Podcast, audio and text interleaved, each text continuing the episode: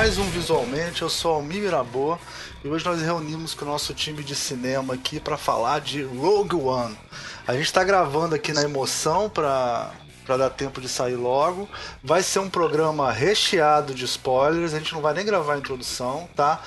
É, então só vou falar rapidamente é, coloquem dinheiro pra gente lá no Patreon, ouçam os podcasts da, da rede Anticast e vamos lá que eu tô nervoso pra falar de Rogue One. vamos apresentar o pessoal primeiro aqui. Hoje nós estamos aqui com a Rebeca. Tudo bem, Rebeca? Olá, tudo certo. E com os nossos é, cúmplices de sempre, Ricardo Cunha Lima. Este é o som da minha voz. e o... Só pra sacanear o Almir. E, e Léo Cunha Lima. E aí, gente, faz tempo que eu, eu tô meio de fora, mas tô, voltei com tudo. Voltou, voltou. Então tá bom. É, esse é, é o Léo contra-ataca. É, vamos. Olha só, Rebeca Puig só podemos fazer é, piadas fazendo relação à Guerra das Estrelas, que nem o amigo fez agora, tá? Piadas infames de Guerra das Estrelas no programa inteiro. só pode fazer piada assim. É, vamos começar então. Todo mundo assisti. Eu assisti, eu assisti na pré-estreia. A Rebeca deve ter assistido na cabine. Como é que foi, Rebeca, que você assistiu? Não, eu assisti na pré-estreia, graças a Deus, é. porque eu chorei feito uma criança. Foi, foi é então, eu ia ter passado. Eu, eu ia ter passado uma vergonha muito grande no meio dos jornalistas, então fiquei contente de assistir na pré-estreia. No meio de sabre de luz, né, gritando, né? Essa coisa toda. Né? É, aí, que nada, que é pior do que a, nada é pior do que a versão que eu vi, cara. Que eu vi aqui na Nova Zelândia. O neozelandês ficou calado, né, cara, assistindo o filme como se fosse um filme de drama. Gente, eu tava com a minha mulher, entrava o Darth Vader, a gente, uhul! E todo mundo olhava pra gente. Assim, filme, cara, tá, e aí, Rebeca, o que, é que você achou do filme? Filme mais ou menos, né? O que, é que você achou? Ah, cara, eu acho que Rogue One, pra mim, é o melhor filme Star Wars até agora. Caraca, mano, assim mesmo? Desse jeito? Assim, é, porque eu acho que, além. Eu não vi grandes problemas, honestamente. Eu assisti uma vez só, eu tô criando coragem de assistir uma segunda vez, porque eu não sei se eu quero ir pro cinema de novo sabendo que todo mundo morre. Mas. É, eu não vi nenhum grande problema de roteiro que tenha me incomodado. Eu gosto dos personagens. Eu acho que para um filme de duas horas ele te, te, teve um desenvolvimento de personagens que foi legal, apesar do elenco ser grande, né? E eu adoro a Jean. E eu acho ela uma personagem muito legal. É uma personagem feminina que é difícil de ver, assim. E ao mesmo tempo ela é diferente da Rey, é diferente da Leia dentro do universo Star Wars. Então, para mim, isso foi muito legal. Ela não é um, uma versão de nenhum outro personagem, assim.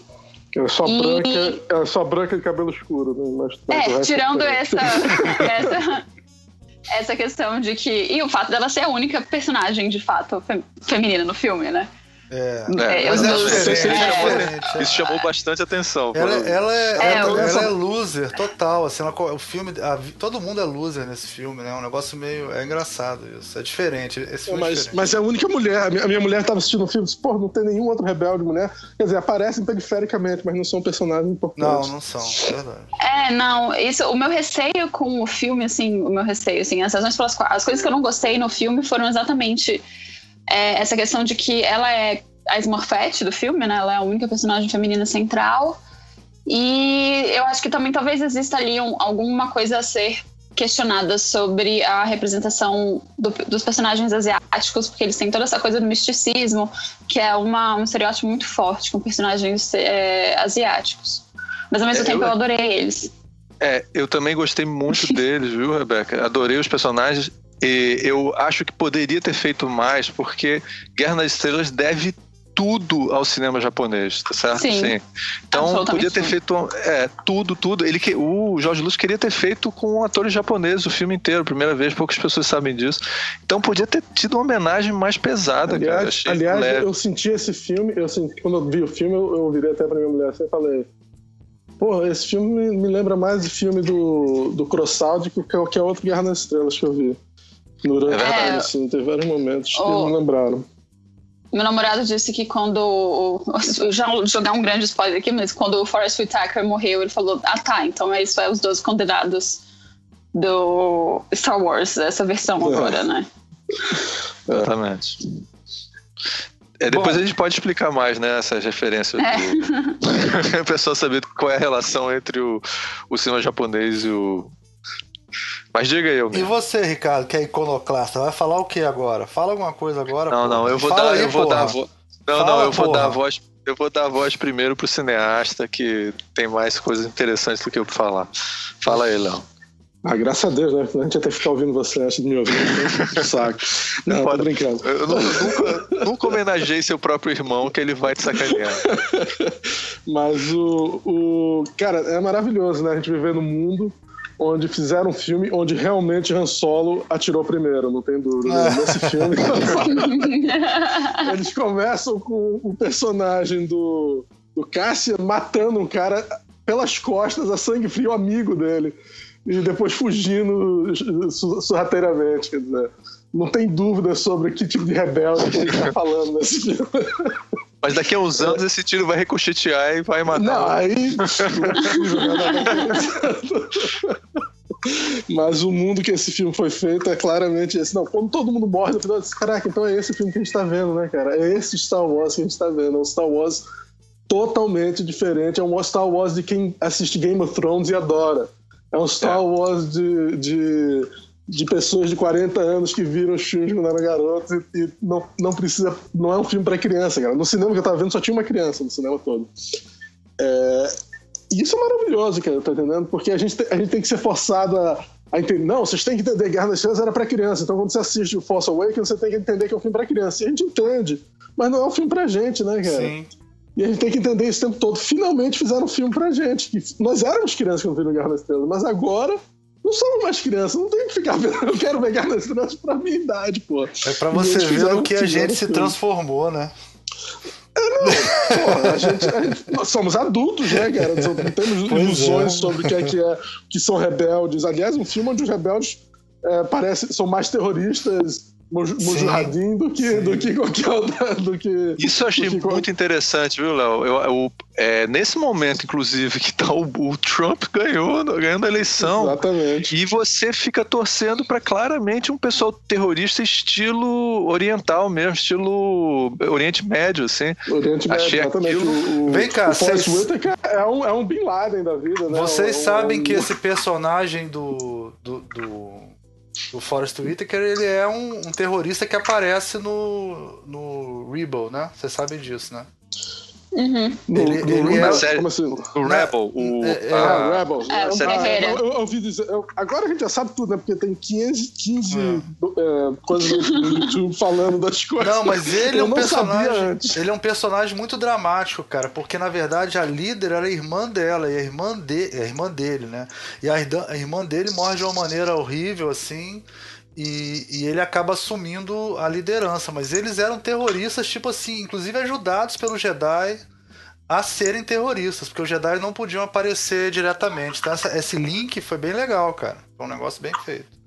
Bem interessante. Não, é bom. Não, e é bom também de manter a, a, tradição de nomes que tem significado, né? Que o nome dele é Guerreira, né? Ah, sim. É Guerreira, Guerreira. É. Só Guerreira. Só, Só Guerreira. É, e o outro, e o outro que é o, o, o, piloto, né? Que é também árabe, né? Ou meio indiano árabe, que é o Rook. Perfeito, né? Rook é, é peão, né? De, de xadrez. É, tem esses nomes assim, não sei. Os outros nomes devem ter algum significado que a gente não sabe. Né? Mas eu adorei o filme, cara. Eu achei o filme não tenho o que apontar. É um dos filmes que não só não tem grandes. Não me lembro nenhum erro, como a Rebeca falou, não me lembro nada de problema de roteiro. Talvez desenvolvimento de algum personagem poderia ser melhor, mas isso não é erro de roteiro em si. Mas é um filme que, além disso, não só não tem furo de roteiro, como corrige furo de roteiro de outros filmes, né? Que ah, sim, pois é. Esse, eles foram ousados, viu? Esse eles foram ousados. 40 anos pra dizer. Porra, realmente. Tipo, fizeram um concerto assim, caralho, tipo um tiro na testa, assim, direto. Pronto. É maravilhoso aquilo. Essa porra nunca mais, tá entendendo? Explica aí, por favor. E você? Não, o roteiro. Ah, fala, fala vocês aí que meu cachorro tá latindo aqui, ó. Ah. E você, Ricardo, você gostou do filme ou você vai falar mal como você fala mal de tudo? Até de 2001 Odisseia no Espaço você fala mal. Se você quiser, eu falo mal. Eu, eu gostei do filme. É... E para não ficar só repetindo as coisas ótimas que a Rebeca e o Léo já falaram, é, eu vou fazer uma pequena comparação. Eu acho esse filme infinitamente melhor do que o episódio 7, tá? E eu, para mim, achei o episódio 7 fanservice demais e com pouca história e muitos furos, né? Enquanto que esse filme, Rogue One, é... eu acho interessante talvez a gente discutir isso que a Rebeca levantou, se ele é ou não melhor ou é o melhor filme de Guerra nas Estrelas, mas sem dúvida esse sim merece o título de ser um filme de Guerra nas Estrelas. Eu acho que o episódio 7 é um fenômeno de eu entendo que o pessoal gostou tudo, mas sei lá, cara, é, ele a função dele principal para mim era fanservice, sabe? Então, essa parte me incomodou muito no filme. E esse não, esse mas é uma Rogue história. One tem, Rogue One tem fanservice também, né? Olha, não. eu diria que é exatamente o contrário, viu? Polêmica mesmo. Eu diria que é exatamente o contrário. Por favor, desenvolva. eu amo Rogue One e eu adoro é, episódio 7. Mas, para mim, a questão do episódio 7 é que é um filme de Star Wars feito para atrair um público novo. E Rogue One é aquela coisa. Eu assisti Rogue One, apesar de eu ter nascido depois que a franquia já tinha acabado, eu assisti, eu assisti Star Wars no cinema e cresci é, assistindo aquela coisa, quando era, ainda era Guerra nas Estrelas, não era Star Wars, etc. Mas esse filme é exatamente porque a gente fala que é um filme feito pro, pro fã que tem 40 anos, etc. Esse filme é um fanservice. Eu também então, acho, Ricardo. É o, o, episódio, é o, o episódio 7, não. É verdade. Eu acho, que ele, eu acho que o que o Ricardo quer dizer é que ele não funciona como fanservice. Ele funciona. Você não percebe o fanservice. O fanservice é muito bem feito. Não é um fanservice, coisas jogadas para serem fanservice. Eu Ó, acho que é mais eu, ou menos nesse estilo. Eu acho, eu, eu concordo com a Rebeca totalmente. Eu acho que o, o, o Force Awakens ele é um filme para chamar uma nova geração e o Rogue One é para quem é da geração antiga de Star Wars. Concordo plenamente com isso que ela falou. Eu acho, eu acho que esse teve, esse teve fanservice, tipo um leite azul, cara. Isso é um, é um fanservice gigantesco. É, é, tipo, o leite azul foi muito, cara, muito easter egg demais, assim. Foi mas sutil, eu gostei, cara. Mas Nossa, eu nem vi leite azul, brother. É, leite não, azul. Cara, eu cara, vi, teve... quando eu vi o leite azul, Olha só. falei, caralho, a porra do leite azul ali. Não, cara, teve é leite do, azul é do... e teve fanservice da, das séries animadas do Clone War, de todos os outros, assim. E, e, e teve um fanservice que eu achei horrível, que né, isso é um defeito que eu acho que esse filme teve um problema. Um problema não, não foi um problema que foi muito rápido, mas o fanservice de apareceu do C3PO era totalmente. E o R2D2 é totalmente dispensável, assim. Achei.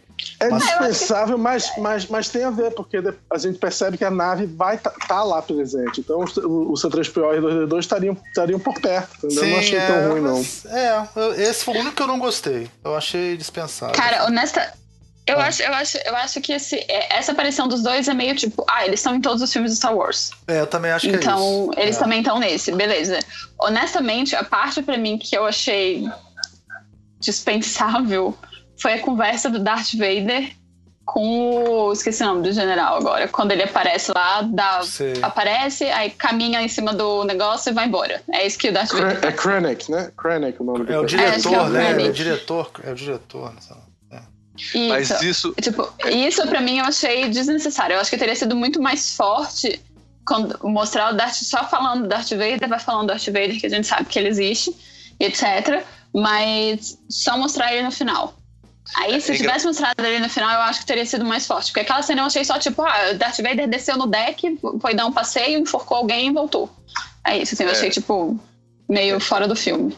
Eu concordo com você, Rebeca. Eu, só que, cara, agora que você falou que ele é fanservice, agora eu só tô vendo tudo como fanservice, engraçado, porque se eu aceitar. Mas é interessante porque eu acho que o Léo falou o que eu acho. Acho que o, o fanservice nesse é um fanservice. É, é foda, né? Porque é o fanservice que eu gosto, porra. Aí eu tô, obviamente, ah, sendo. Então, mas todo fã quer service. Mas é, cara, aí, mas então eu tenho que concordar com o Léo, né? Porque eu acho que é um fanservice mais elegante, né? E o outro é um fanservice assim, você joga assim, ó, ó, eu aqui, ó. Não se preocupe, em 40 anos vão fazer um filme que vai corrigir todos os erros de roteiro do. mas, cara, você sabe que essa cena é o maior fanservice de todos e é o fanservice mais nerd de todos, porque o Império, o, o, o Império Contra-Ataca tinha uma cena em que você via o castelo do Darth Vader e é exatamente aquilo.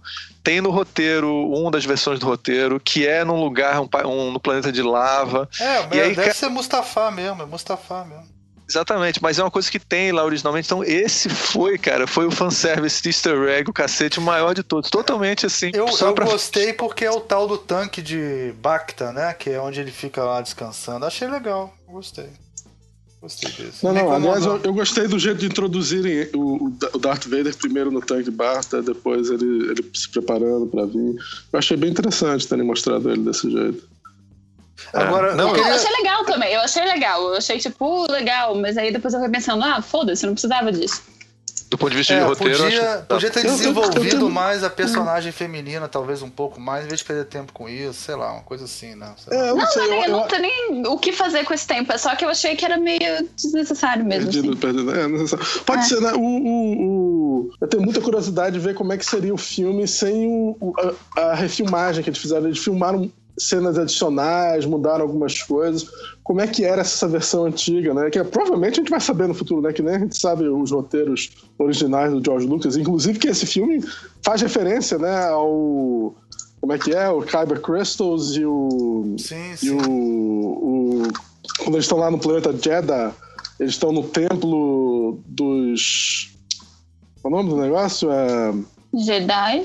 Não, é, não, não. É o templo é Jedi o, mesmo. O templo não, eu sei, é um templo Jedi, mas tem um nome específico. É, é The Wills. É. Eles falam que eles mas estão esse... no Templo dos Wills, que, que é uma referência ao Journal of the Wills, que é o nome original do Guerra nas Estrelas. Era The, the Adventures of Luke Skykiller and the, uh, as told by the Journal of the Wills, uma coisa assim, contado pelo Journal, como está no, no jornal dos, dos Wills. Então eles fazem essa referência ao, ao Wells aí, que ainda não foi desenvolvida, mas teoricamente seria uma, uma ordem antiga de Jedi, alguma coisa assim. Tipo o pessoal que rezava é. pra força, né? Não sei. Mas é que eu acho que eu acho que esse templo, né, esse planeta, é o planeta da onde surgiram os Jedi, né? É, não, eu não essa é a ideia, né? Doida. É. Não, não, não sei, não sei se é não. Eu acho que esse planeta é o planeta onde tem o, onde tem as minas de, de Kaiba, de cristal de Sim, Kaiba. cara, mas se chama Jeddah, se chama Jeddah é. e tem uma, uma, uma, uma, uma estátua gigante do, Sim, é. de, um, de um Jedi com o um negócio. Eu é, acho que o planeta tem, onde surgiram os Jedi é o planeta onde o Luke Skywalker tá. Lembra que no outro filme ele foi procurar é. o planeta onde surgiram os Jedi? Hum, é, é só, só uma mas coisa. Esse, então... Mas esse planeta foi destruído? Não, né? não, acho que foi só a cidade. Foi só a cidade foi destruída. É, foi, então ainda é. tem espaço. Pra... Mas se bem que o planeta não, não é muito verde, né? Não, não o outro Como era... Guerra nas Estrelas. Como em Guerra nas Estrelas dos planetas só tem uma atmosfera, né? Só, só tem, tem, um, clima. Um, um clima. um clima. Eles são cenários, né? Eles não são cenários lá. Você chega lá, tem um planeta tô... vulcânico. Não, é melhor do que Star Trek. Pra né? Marte, você não vai ver muita diferença de clima também. É melhor Marte, do que sei, Star mas... Trek, que todos os planetas têm o mesmo clima, né? A mesma pedra de, de plástico, tudo igual. pedra de isopor, pô. Agora eu queria perguntar uma coisa para vocês, cara. Esse é o filme mais bonito de todos? O que, que vocês acham? Eu achei esse filme. Todos os tempos, inclusive. De todos é... os Star Wars. 2001. Não, que 2001 é foda. O que, que vocês acharam? O mais bonito dos filmes de Star Wars? Cinematograficamente Olha, eu, eu, acho, falando. Eu acho Star Wars, os filmes de modo geral, bastante bonitos. Eu, não, eu achei esse filme muito bonito, mas é, eu, eu acho o Retorno de Jedi bonito, eu acho o, os prequels são todos muito bonitos, são todos é, muito bem, as cores, as coisas, mas são filmes Mas eu acho bonitos. que esse tem uma coisa de escala, bicho. The Force é... Awakens é muito bonito, assim, o começo do Force Awakens é muito bonito. Eu não sei, talvez você tenha gostado desse porque tem Ilha Tropical, né? Eu gosto de Cancún. Fica, meu ah, sonho é morar em Cancún. Não, mas é porque eu acho.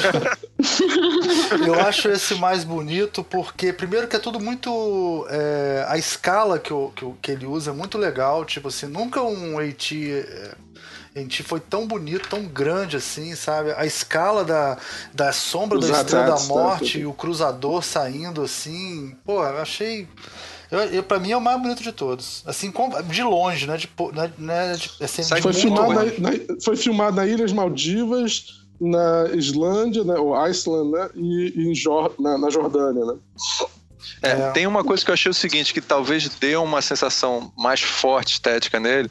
A primeira cena do filme, ela é muito é, muito, muito mais preocupada com a estética da, da tomada do que eu vejo normalmente. Normalmente a Guerra das Estrelas tem umas tomadas assim, é o espaço, aí vem uma nave, entra no planeta. Tem muitas as tomadas clássicas que remetem muito à primeira tomada linda, que é do primeiro filme de Guerra das Estrelas, que é a nave espacial surgindo e tal. E essa eles fizeram no planeta, assim. Então eu achei aquilo muito. A primeira cena do filme é muito bonita. Então, você... tem que lembrar a gente tem que lembrar que o filme é dirigido pelo Gareth Edwards, né? Que é o diretor do, do, do é, Godzilla e Monsters. Ah, é. né? Que é um diretor que trabalha o visual de uma forma bem interessante. Godzilla você pode reclamar o que você quiser, mas não pode dizer que é um filme feio, né? Tem Sim. cenas tem cenas, inclusive, meio poéticas no filme, perto do final, e, e coisas assim, até a bomba caindo de forma extremamente poética. Os caras se lançando, desculpa, não é bomba caindo, os caras se lançando é, do, do, do, não sei se é um helicóptero ou um, um, avião, é, que é poética e tudo mais. É um diretor que consegue fazer num, num, dentro de um blockbuster momentos poéticos e extremamente belos. E, e eu acho que isso, com certeza, você está observando, cara, o filme é muito bonito, de repente é essa contribuição do Gareth Edwards, que é uma contribuição muito importante. Cara, tem o Destroyer na atmosfera parada em cima da cidade. Aquilo é foda também, entendeu? Assim, é Verdade. muito, muito, é muito bonito. Não, e ele trabalha com figuras gigantes, né? Godzilla e o Monsters, que é o filme inglês dele, que é o Gareth Edwards, ele sempre trabalha com essas figuras, ele sabe trabalhar com impressionar com uma coisa gigante aparecendo assim e tal. Então ele, ele soube fazer isso bem também nesse filme. Eu acho que talvez a impressão. Eu não sei, eu acho todos eles bonitos também. Eu não gosto muito do, dos filmes, dos prequels em relação. Eu não gosto bastante deles, mas em relação a essa questão estética, porque eu acho que ela não faz muito sentido com o universo de Star Wars. E eu acho, apesar de ter esses, essas imagens, é, essas cenas, esses planos que são muito bonitos, com uma composição muito bonita, eles dizem muito pouco sobre a história que está sendo contada. É uma coisa, eu acho uma coisa muito plástica.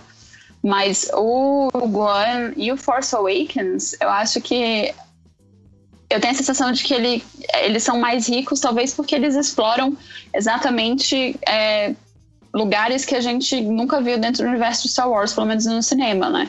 O Force Awakens tem aquela praia com aquela coisa meio tropical, meio, sei lá, Mata Atlântica na beira da praia, quando que é o planeta da. Ai, gente, esqueci o nome da bichinha. Quando a, a, o planeta em que a Rey encontra o sabre de luz. Ah, sim. E, é, sim. É, e o Rogue One tem toda aquela tomada na praia. Toda aquela tomada não, né? Toda aquele, aquela cena de aquele sequência gigante na praia e etc. Eu acho que nesse. E tem realmente essa composição do, da nave em cima da cidade é muito bonita, é muito legal. Eu não é, sei, eu, eu, tipo, gosto... eu achei legal também, você vê, a, é o Império, é a máquina, né, destruindo a tradição. Ali é como se fosse, sei lá, Jerusalém, né, o último resquício da religião Jedi, sei lá o que. Os caras tacaram bomba ali em cima, não quiseram nem saber, maluco, entendeu? Destruíram a cidade sagrada dos caras. Os guardiões, que são aqueles outros dois, eram guardiões do templo, né? Quer dizer, é uma, uhum. até uma motivação bem legal que deu para entender rápido, né? Tipo, os guardiões do templo querem vingança, né? E, ou vingança, ou querem, né? Que, e, e, e essa coisa do império totalmente agressivo, quer dizer, totalmente. O um, império mesmo, né? Passando por cima de tudo, né? Assim, com uma facilidade. Inclusive, inclusive ele destrói sua própria base com um bando de, de gente do império lá no final. Aquilo ali que é foda. Destruir os, os inimigos é, é no problem. O problema é quando chegam e destrói sua própria base. Quantidade de, de soldado que tava lá, pô. Exatamente. Todo, mata guerra. todo mundo. É guerra mesmo. Não tem essa, não. Sem, sem dó nem pena, né? Muito, muito legal. Achei muito bom. Eu Aliás, nunca vi um império tão guerra, império, assim. É um império muito Falar império. em guerra, eu, eu, eu senti, enquanto que primeiro Guerra nas Estrelas, eu me lembrava muito do, daquele filme com o Richard Burton e o o, e o Clint Eastwood, que é Where Eagles There, qual é o nome em português? Eu não me lembro agora.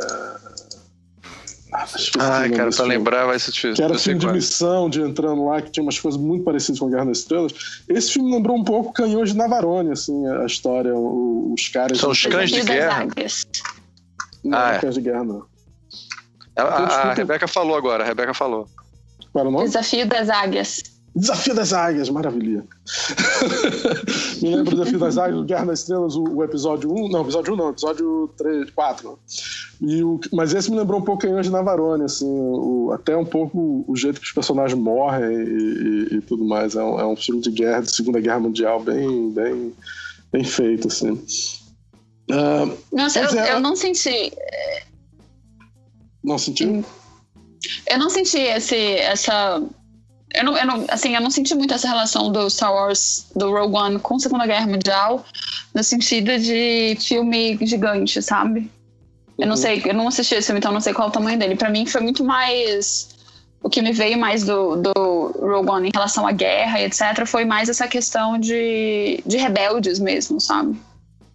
É. Que, eu, que eu acho que até não tem muito filme de Segunda Guerra que puxa para esse lado, assim. É porque é um filme mais de infiltração, né? Mas tem uns filmes de Segunda Guerra que tem infiltração também, assim. Esse. Tipo Canhão de Navarone, né? Tem, né? É, não, ah, não assisti Canhão de Navarone, então não sei. É. é, é inclusive, tem uma... canhão, inclusive, Comando 10 Navarone tem o Harrison Ford, né? Que é a continuação muito ah, ruim. Ah, é verdade. Mas tudo bem. Mas, é... É... Mas fala, fala.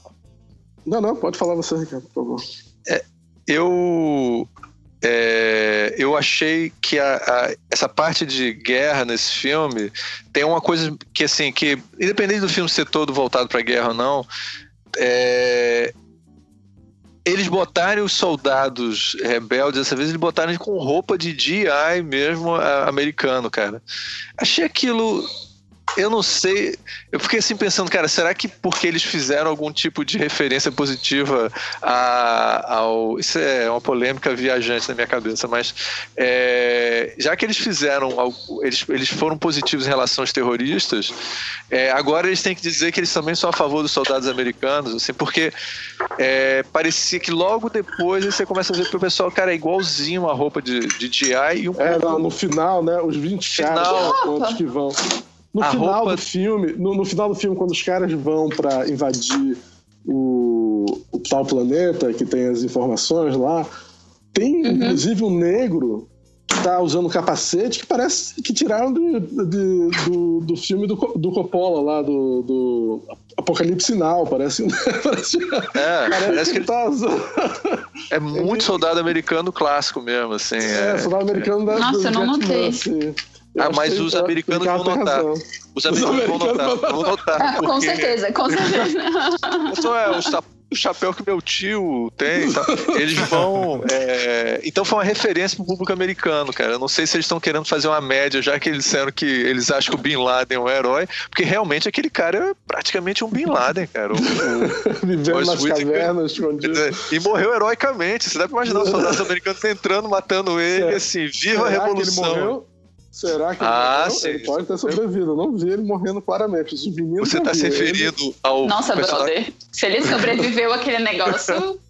ele pode ter não saído sei, nem sei o que, o que dizer. Não, ele pode ter entrado numa cápsula e fugido na última hora. Se, se botarem, ninguém vai poder dizer nada. Não, vamos jogar a polêmica grande mesmo. Será que o Bin Laden morreu? Porque nunca mostraram. Cadê o corpo do Bin Laden? É verdade, é verdade. Mas, Mas só falar rapidinho, esse negócio dos terroristas são os, os heróis do filme, etc e tal. É, eu acho que apesar de, dessa, de ter esse negócio, ainda assim, eles têm uma. Eles levantam uma questão muito legal com o personagem do Diego Luna, que é exatamente de questionar esse tipo de posicionamento também, né? Que o Diego Luna seria aquilo que a gente. Ele seria, sei lá, um, um guerrilheiro, digamos assim é uma pessoa que faz aquilo que ele precisa. Ele é, é mais ou menos o que. Na verdade, é mais ou menos o que a Jean diz, né? Ele é tipo. Qual a diferença entre ele e um Stormtrooper? Ele obedece cegamente os comandos que ele recebe, só que ao invés de receber os comandos da, do Império, ele recebe os comandos da Aliança, de um cara que obviamente é meio, meio bad, assim. Então eu acho que apesar de ter esse rolê dos rebeldes, etc., e deles serem e deles serem os heróis, ainda assim eu acho que levanta um pouco essa questão a qual custo. Não, é, o filme, é, exatamente é, por isso que o filme não é, não, não é um filme preto e branco, que nem os outros filmes eram, no sentido de é. os, rebeldes são todos bonzinhos. Não. eles, é uma guerra e nenhum daqueles caras são bons. Todos eles fizeram coisas ruins. A menina estava presa, ela com certeza fez coisas uhum. erradas. O outro, o outro é, um, é um Bin Laden, mas não é um Bin Laden bonzinho. Ele continua sendo tão mal quanto um Bin Laden. Mas está lutando pelo. pelo um, um, são idealistas, né? É. Eu acho até que o pessoal do Império é idealista. A, a cena em que o, o, o pai da, da Jean é, é preso, quando o general lá, não sei se é general, o cara que. O, Ken, o Krennic chega para ele e diz: Não, a gente, tá, a gente tem que trabalhar junto para um, um, império consolidado. E isso como se fosse uma, um ideal né, de, de, de, de paz no império. Né? Que você vê que eles são é, também. É, é, é, eles são idealistas também, o pessoal do Império, de certa forma. O que, é, o que eu acho bom, é, de certa forma, é dois lados, dois pontos de vista. O que a gente vê muito acontecendo né, nesse mundo que a gente está vivendo agora, não só o Trump, mas no mundo da, no Brasil que a gente está vendo. Então tem dois pontos de vista. Mas o legal do filme é mostrar bem essa diferença, né? Qual lado que você tá? Você é o lado onde todo mundo é branco e homem, ou você é o lado onde, onde tem mulheres, é, é, negros, é, gente de todos os tipos, que é o, o, o Cassian, né, o, o, Diego Luna, que é latino, tem, o, tem é, asiáticos de dois tipos, né? É, são os é, excluídos, né? São, claramente eles são excluídos, é. Eles são os excluídos. Os, os, os, sem teto, sem terra, né? Tudo que sobrou, tudo que não se encaixa no Império inclusive a religião ou a diversidade, né, é, é, é, é inimiga do Império, mais ou menos isso. Verdade. Agora, meu personagem predileto do filme, mesmo com tudo isso, eu gostei muito da menina, gostei tudo. Ainda é, o, é um, ainda é um robô, né, cara? Como é que eles acertam nesse robô? O robô é foda. O K2SO, né? Que é o é. K2SO. Cara, fantástico o personagem dele, cara. É. O, o, único momento que eu não gosto muito dele é quando ela dá arma pra ele e aí ele fica emocionado. Tal, Também achei, não entendi aquela cena, Léo. Não achei entendi, aquela cena totalmente, eu não entendi, é, mas é, é, é, sei lá, eu não entendi até agora aquela cena, porque ela confiava num robô do Império. Pelo amor de Deus. Não, o cara foi reprogramado, cara. Ela... Cara, eu achei eu, eu viajei nessa parte, sim. Eu fui um pouco além. eu achei. Quero ver a sua fan theory. eu achei que, assim, desde o começo, na real, se eu for pensando no C3PO, no R2D2 e no outro que eu esqueci o nome, o fofinho do último filme. É, uhum. Pensando neles, eles são personagens que eles têm uma personalidade, né? Eles são robôs que têm uma personalidade. O R2D2 e o do último filme, principalmente, têm é, eles realmente parecem ser algum tipo de inteligência artificial. Porque eles demonstram sentimentos também, né, em relação aos personagens que estão ao redor dele. Então a impressão, eu, nossa, eu levantei uma teoria muito louca, que se pá, o, o robô desse, o robô desse filme, assim, na hora que ele foi reprogramado, o fato dele ter sido reprogramado do Império pro lado da Aliança, meio que ativa alguma coisa de é, é, inteligência artificial. É como se ele, como robô, tivesse evoluído para uma a inteligência artificial, entendeu? Mas então, todos eles mas é que eu, eu, não, eu acho que todos eles têm um pouco desse rolê da inteligência artificial, mas eu acho que. Que tem uma, cara... personalidade própria. É, mas é que nesse filme eu fiquei mais com a impressão de que ele realmente era um ser humano, não sei, alguma coisa assim, sabe? Diferente. Diferente, é, exatamente por causa da, da dinâmica dele com os outros personagens em volta dele, principalmente com a Jean. Mas é uma viagem minha, no ah, caso. Ah, interessante. Então você estaria dizendo que eventualmente ela tratou ele como um ser vivo realmente, não como um, ser, um, um, um robô servindo ela. E é, aí por isso ele teria é agradecido comum, com ela. Isso não é comum em, em, Star Wars, né? Normalmente os robôs são tratados como nada, né? Como Posso, posso dizer uma coisa? Eu acho essa teoria da Rebeca super interessante, mas o filme não conta essa história. Eu acho não, que o Léo tá com razão. Do ponto de roteiro, é, não, não. eu gostaria ele poderia ter desenvolvido esse, esse problema cultural que não está contado na história. Eu acho interessante ter colocado isso, mas acho que eu acho não... que uma coisa que suporta essa, essa teoria da Rebeca é o fato de ela estar tá dando uma arma. Eu acho que é a primeira vez que a gente vê um robô do, desse, desses robôs bonzinhos com uma arma na mão, né? É verdade. É. é verdade. É, a gente vê os robôs é... do Império, que são feitos para matar e tal, mas não robôs do, do do, dos caras aqui, que é interessante. É, pois é, Agora pode tem ser. uma coisa que eu vou falar pra vocês. A única hora que desceu uma lágrima foi quando matou o robô, cara. Ah, é. A Nossa. Dani também. A minha mulher tava chorando aqui. Desceu uma lágrima quando mataram o robô. Cara, Nossa, é o Eu primeiro. chorei o filme inteiro, brother. quando o pai morre, quando o pai deixa a criança, quando o pai. Cara, sabe qual é Eu a chorei o filme inteiro. Começou o filme, eu comecei a chorar. Aí lá pelo meio eu parei um pouco. A partir do primeiro, primeiro rebelde que morreu na praia, eu já tava aos prantos. Aí eu fui direto até o final. Começou os créditos, eu ainda não conseguia parar de chorar. Foi, foi, emocion... foi emocional o filme. Come- Falando sobre, sobre. O que, que vocês acharam dos personagens dos dois asiáticos, né? Que é o Base É, esse que eu- Bombas e o, e o Shirut, né? Que, que é o. Um é o cara que fez o Ip Man, né? Sim. É um, é um O grande Daniel. ator. De, é. É um o grande outro- ator de filme de, de, cara, de luta marcial e tal. É, e ele tem a chance de mostrar isso no filme, que é bom. E o outro cara que eu nunca. Não, não sei onde é que eu vi antes, não sei se eu já vi antes. Eu acho que Mas- ele aparece é, havaiano, não? Parece Não. um pouco, né? Não sei. Eu acho que não, não. Os, dois são, os dois são chineses, Os dois gente. são chineses. Ah, é? Ah. Os dois são chineses. Pô, mas isso é engraçado, cara. Você sabe que muita gente. é, a Rebeca nunca me viu pessoalmente. Muita gente acha que eu, que eu sou chinês, porque eu pareço ter várias nacionalidades. Então, o chinês tem esse problema, assim, porque é, tem vários Depende do tipos de chinês, depende do chinês também. É, você também tem muito contato com chinês aí na Nova Zelândia, né? Aqui, aqui tem É. bastante. É, Asiático, eu, uma coisa que eu ia falar é o seguinte, já que vocês falaram da cena, eu não chorei, não cheguei a chorar, mas a cena de morte que mais me emocionou foi a morte do do, do Ip Man aí, do, Do Shirut. do Eu lá achei, ele foi um personagem com muito pouco espaço, bem, bem construído, eu achei. E, Pois é, ele, eu, eu achei os dois personagens. O que que- por que, que eles são aceitos? Eles são meio jogados no meio. Ele me, me lembrou um pouco filmes do, do Kurosawa, o jeito que esses personagens são colocados no meio da aventura. É, me lembrou um pouco o Hidden Fortress e coisas assim, que é dois personagens totalmente periféricos, não tem nada a ver com a aventura. São, ah, vocês parecem ser caras que concordam com a gente, vamos também, vem morrer com a gente. Você. E eles são É, meio e a engraçados também, eles têm um lance engraçado. São meio engraçados, eles têm um né? negócio. Aliás, tem uma- um, um fan theory na, na internet que eles são gays, né? Ah, será? São ah, que eles casal. seriam um casal gay. Faria Eu escutei falar que é canon isso, que é cânone. Ah, Que é é? o quê? Eu escutei falar que é cânone. Tô, tô pesquisando isso pra saber se é verdade.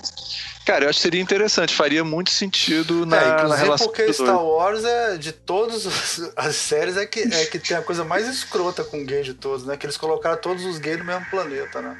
No Legends. eles colocaram. Só tem, só tem um planeta que tem gay lá na Qual é o galáxia. planeta? O que, é que, você, o que, é que você tá falando? Não tô sabendo. Explica porque- pra ele. É porque tem uma Tolkien. história, mas é lenda, não, é, não faz parte do cânone, né?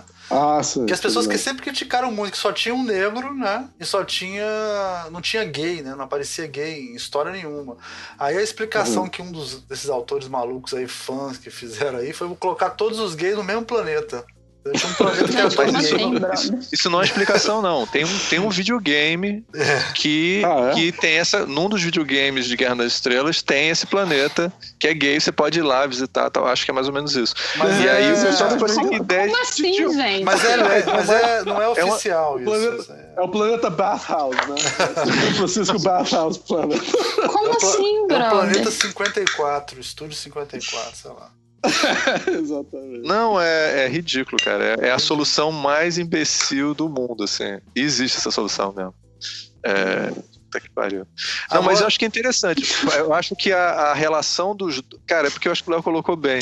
Eles não. É, é muito pouco que eles oferecem pra. pra... Alguém tá, te- tá, tá tomando café da manhã inteiro ali, né? Tá- Eu tô, tô da noite, né? o prato, ele tá batendo. no- Não sou eu. Mas não. o, Tudo bem. É, e, cara, eu achei que a, a- tem muito pouco espaço que é dado para desenvolver esses personagens Esses E você- dois, especialmente, Esses você dois fica especialmente. meio sem saber E qual você- é deles. e você fica você fica realmente envolvido nos dois. Eu achei muito bem Não, feito. isso que é surpreendente. Se fosse qualquer outro o certo era eles não funcionarem. Porque eles É. não dão tempo para eles fazerem funcionar. Mas você assiste o filme, acaba o filme, você não se importa com isso, o que não é não tem nada que indique que você iria agir desse jeito. É, não tem, não, eles eram para ser dois personagens. Então é muito bem montado, os atores estão muito bem. A é. conexão que eles fazem com o mundo de Star Wars é interessante. Você revela um pouco do que, que é uma pessoa. Tem duas coisas que eu acho que eles botam que não aparece muito em Guerra nas Estrelas, que é no início do filme aparece um brinquedo mostra que a menina, quando era é, pequena. Pô, aquilo é muito legal, aquele brinquedo. Cara, né, mostra cara? então que. Como é que é a cultura, a gente não sabe direito como é que é a cultura dos mundos Guerra das Estrelas. Então, assim, cara, você mora no mundo imperial, obviamente que as crianças brincam com brinquedos soldadinhos, tá entendendo? Então aparece o brinquedo. É, não acho que é só fanservice por causa dos brinquedos Guerra das Estrelas, não. E aí depois mostra como é que a religião é, de uma é, lá. Então o cara fica lá, a força está comigo, a força, sabe o quê. Essa repetição dele mostram, dá uma profundidade para o universo Guerra das Estrelas que eu achei muito legal. Então você tem pequeno, esse filme é muito bem pensado, cara, muito bem pensado. É, eu, eu, eu gosto dos dois, assim, porque para mim uma das coisas que o, que o filme mais acerta, assim, é como ele liga os personagens periféricos, os personagens secundários em relação a Jean. Porque eu acho uhum. que quando a Jean encontra os dois, é, é aquela coisa, a gente em teoria a gente não sabe se ela acredita ou não na força, mas ela nunca soltou o cordão que a mãe dela deu para ela. Sim. Então, isso te leva a crer que ela acredita na força. Então, teoricamente, apesar... Shirut sentiu a força nela, de repente. Shirut sentiu a força nela. É, o, né, o, Shirut, o Shirut sentiu, ele sentiu o cordão dela, né? Nela, pelo menos. Uhum. E eu acho que aquele primeiro encontro deles meio que. Acho que se você tá num planeta que estão destruindo o último templo pelo qual Jedi, você tá. Jedi, Jedi. É, tá, tá ferrou, sabe? Tem você e seu brother e é isso aí. Acabou, é. acabou tudo. Aí chega essa pessoa com esse cordão e ele meio que você consegue perceber que ele sente a força. Ele não é um Jedi, mas ele tem, sei lá, ele talvez ele seja meio que nem a Leia, sabe? Eu senti que ele era, sabe o quê? Ele era o, o Hordor do do Tipo, o acumulador? Do... Não, não, o Hordor do, ah. do Game of Thrones. Que ele fez tudo aquilo para aquele momento dele puxar a alavanca. Ele morre puxando a alavanca, né? Pra abrir o. Ah, sim. O negócio, ele era todo. É. O objetivo da vida dele era puxar aquela alavanca. Ele é tipo. todo... ele vai lá, vai, vai deixar eu passar sem levar tiro, vou puxar a alavanca e depois ele morre. Mas eu achei que ali, que para mim fez muito sentido o, eu, acho que, eu acho que eles construíram um personagem, a relação entre os dois personagens, entre o Base e o Shirut, e depois o modo como os dois se relacionam com a Jean de uma maneira tão redondinha, sabe? Apesar deles não terem tanto desenvolvimento, é, eu acho que eles usaram a relação entre os dois para dizer tanto sobre os personagens que é por isso que a gente sente como se eles realmente tivessem mais tempo de tela do que eles realmente têm. Hum. Sabe? Eu acho que é essa a impressão que eu tenho. Que ele, apesar de serem personagens que não foram muito aprofundados, o fato da gente já conhecer todo o histórico da força e o modo como ela é usada, etc., quando ele caminha em direção à alavanca, você não tem dúvidas, assim, você tem dúvidas que o filme te constrói para isso. Mas se você for para pensar, não é que nem a gente e a religião na Terra, sabe? Qual é a prova de que Deus existe? Zero. Sabe? Qual é a prova de que a força existe? Jedis. Então, tipo, é uma prova, sabe? Então você sabe que ele vai caminhar até a alavanca, ele vai chegar lá e vai puxar a alavanca. Ele morre depois, mas o que ele queria, ele chega lá e faz, sabe? Então é, eu acho que é o fato.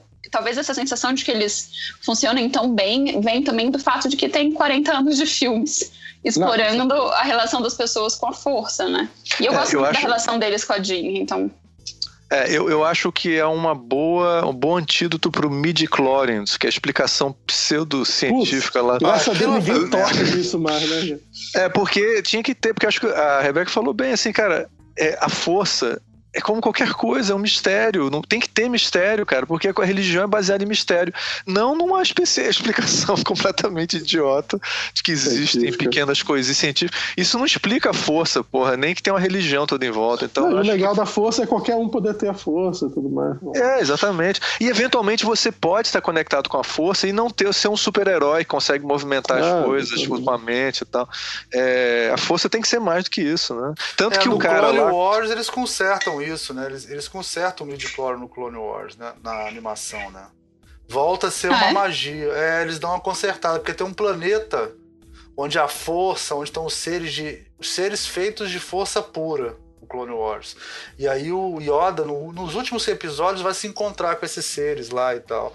E aí ele explica que, na verdade, não é o midi-chlorium. Aí, aí, eles falam do midi-chlorium, falando assim, o midi-chlorium é, sei lá, uma coisa da célula que está relacionada à vida, mas a força é outra coisa. Eles dão uma consertada nisso. Eles meio que matam o midi-chlorium, sabe como é que é?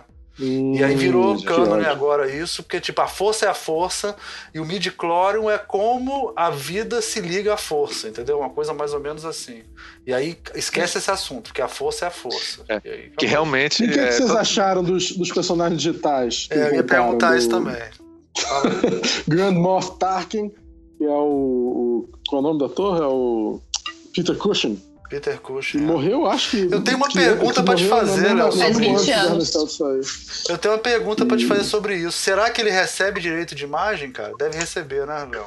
Eu, até onde eu sei, foi, foi, foi contactada a família dele, foi contactada para poder usar a imagem dele. É, tem que receber, não é possível, né? Porque senão isso vai virar uma zona.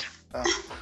O melhor é, é, meio, é meio creepy, vai, gente. Você vai no cinema assistir um filme e de repente, sei lá, seu avô, seu pai morto tá no cinema Deve sem a sua autorização. É creepy, é creepy, é. é. Não, mesmo com a sua autorização, é, mesmo com a sua autorização é creepy, pô. É, não, de fato. é horrível. Não, o que, o que vai ser mais creepy é que eventualmente é o melhor papel do Peter Cushing até hoje.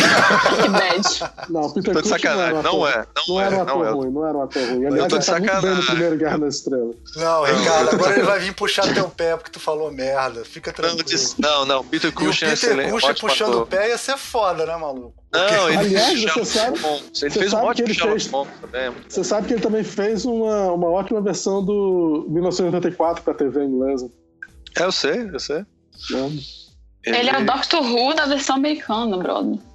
É, eles fizeram, eles fizeram. Doctor Who pra cinema É. com ele. Ele não tá mal, não. Eu tenho esse filme, é bom. É, mas, ó, mas, Mas ele, é um- ele é um grande ator. Bom dentro do possível. Bom É. dentro do possível. É dentro de Um um de ator cada que era da. Hammer House, né? Um cara Um que é um grande vez. ator daquele. Um de cada vez, Ricardo. O que, que você achou do personagem? Fala aí, você. Primeiro. Cara, eu achei. Eu. eu cara, é o seguinte, a gente tá. O 3D, cara, é uma armadilha, às vezes, tá? Ela, ela envelhece muito rápido. Então, assim, daqui a uns anos a gente vai ter muita dificuldade de ver esse Peter Cushing. E Peter Cushing fazendo aquela cenazinha, né? E. Então, isso, isso ficou passando pela minha cabeça, hein? É, eu não sei. é, Então. E eu fiquei lembrando de todos os filmes, todas as, as cutscenes de videogame, sabe? É, é, lembra muito, sabe, o tipo de estética. Então, é, eu achei que ficou bem feito. No, a primeira cena me incomodou e depois, não. Depois ele virou mais um personagem. Todas as outras cenas que ele aparece é totalmente natural, assim, não me incomodou mais, não. Me incomodou mais a Princesa Leia no final. A- o finalzinho que aparece a Princesa Leia foi menos natural, eu acho. Ficou um pouco duro, assim. Mas, Eu achei cara, ela muito bochechuda. é, É, é, Cara, eu, é, para mim foi complicado. Eu preferi muito mais, assim, ontem eu assisti o BFG, que é o filme do baseado no Roald Dahl que o, o Spielberg fez e todo mundo cagou pro filme, é, que eu achei legal o filme. Achei o BFG mais legal, assim, mais interessante. A Sim, mas o BFG do- não é um ser humano, né, cara? O BFG é uma caricatura. É, né? mas, mas, mas, a, mas ele é baseado num cara que existe, né? Um ator. Sim, A, a, mas natu- é- a mas é uma- semelhança. É, é, tudo bem, mas a Mas semelhança não é uma humano- pessoa que você conheça, não é uma pessoa, não é um negócio. A grande coisa é a, é a ilusão de uma coisa que você conhece muito bem, cara. Você botar isso. Então a Princesa Leia, eu acho que é sempre um erro quando eles fazem eles, ela exatamente igual. Eles têm que fazer como a gente lembra, não como ela era. é, é o que foi o problema que eles tiveram com o. o, o- Tron. não, não, não, deixa eu falar. Foi Nossa, com, o Tron Tron foi foda. Tron foi foda. Não, não, mas eu Não, eu gosto, do- eu gosto do filme, é porque o efeito especial é muito ruim. É. Mas lembrar, lembrar mais do, do Yoda. Quando eles fizeram o Yoda a primeira vez totalmente digital, todo mundo torceu o nariz. E eles diziam, não, mas é muito melhor que o Yoda, né? Mas todo mundo tinha uma lembrança do Yoda de um certo jeito. E aí depois eles tiveram que refazer o Yoda com defeitos de puppet mesmo para as pessoas aceitarem o Yoda. É, é, é, essa, essa coisa, ainda a gente tem muita coisa para descobrir como fazer a pessoa exatamente perfeita. É. Mas é, é, eu achei legal, cara, botarem, tá entendendo? Eu só quero falar uma coisa que eu acho, em geral, que eu acho um erro que o pessoal tá cometendo hoje em dia. E agora a gente consegue fazer os poros, a pele, né? Então, eles fazem questão de mostrar os poros da pele.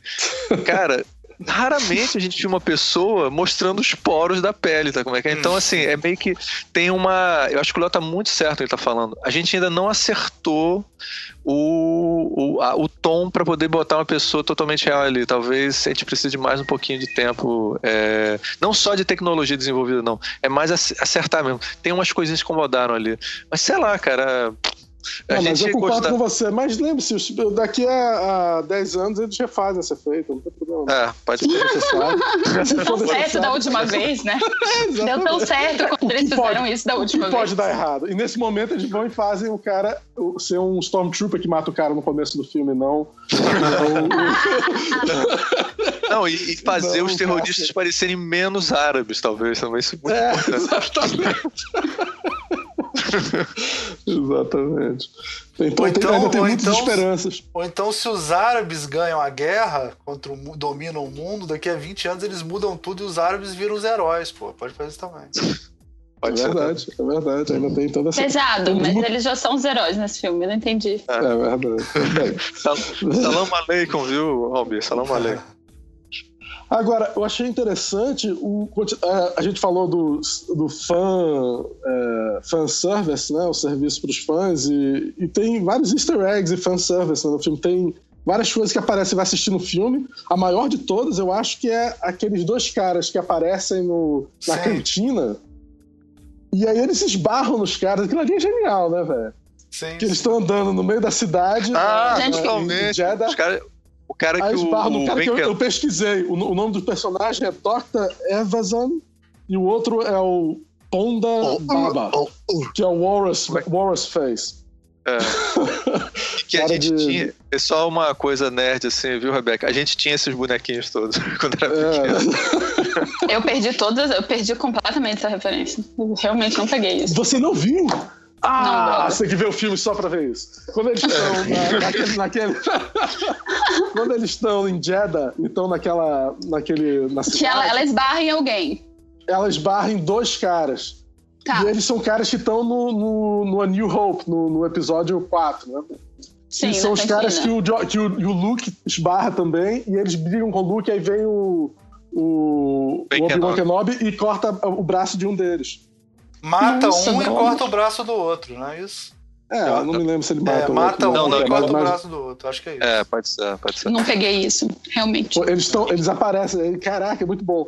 Aí depois também no filme tem outras coisas que aparecem, assim, que são personagens que a gente não espera aparecer. Primeiro tem naquele, no Jedi, no Jedi Council, não, no Entre os Rebeldes, tem vários personagens que são cópias dos personagens que você viu no, no filme depois e tal.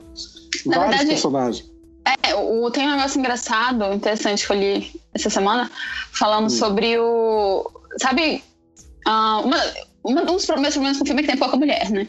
E nos. É. Nos. Nos. Ai, gente, nos rebeldes que estão nos aviões, eles Sim. usaram filmagens da década de 70 que foram excluídas no corte.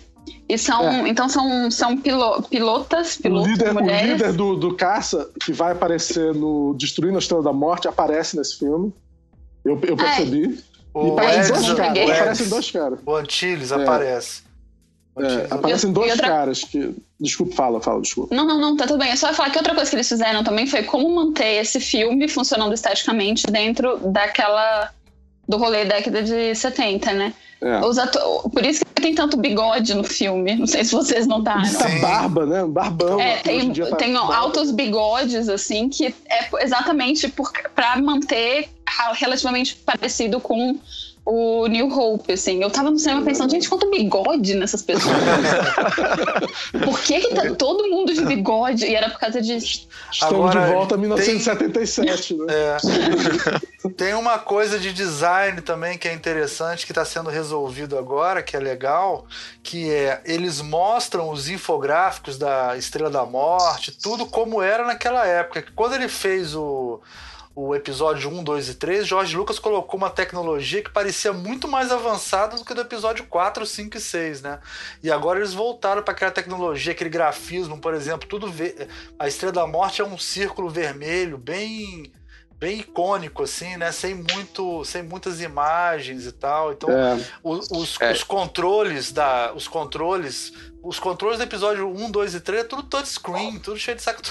Não tem nada a é. ver com o que vinha depois. Agora ele, o é. design todo voltou para aquele modelo que era na Nova Esperança, né? Isso é interessante. É, isso, isso foi muito legal. Só uma correção, não são infográficos, são diagramas, tá diagramas tá certo? Mas... é, não tem nenhuma Inclusive, mais bem resolvido. Inclusive, mapas, achei mais bem né, resolvido.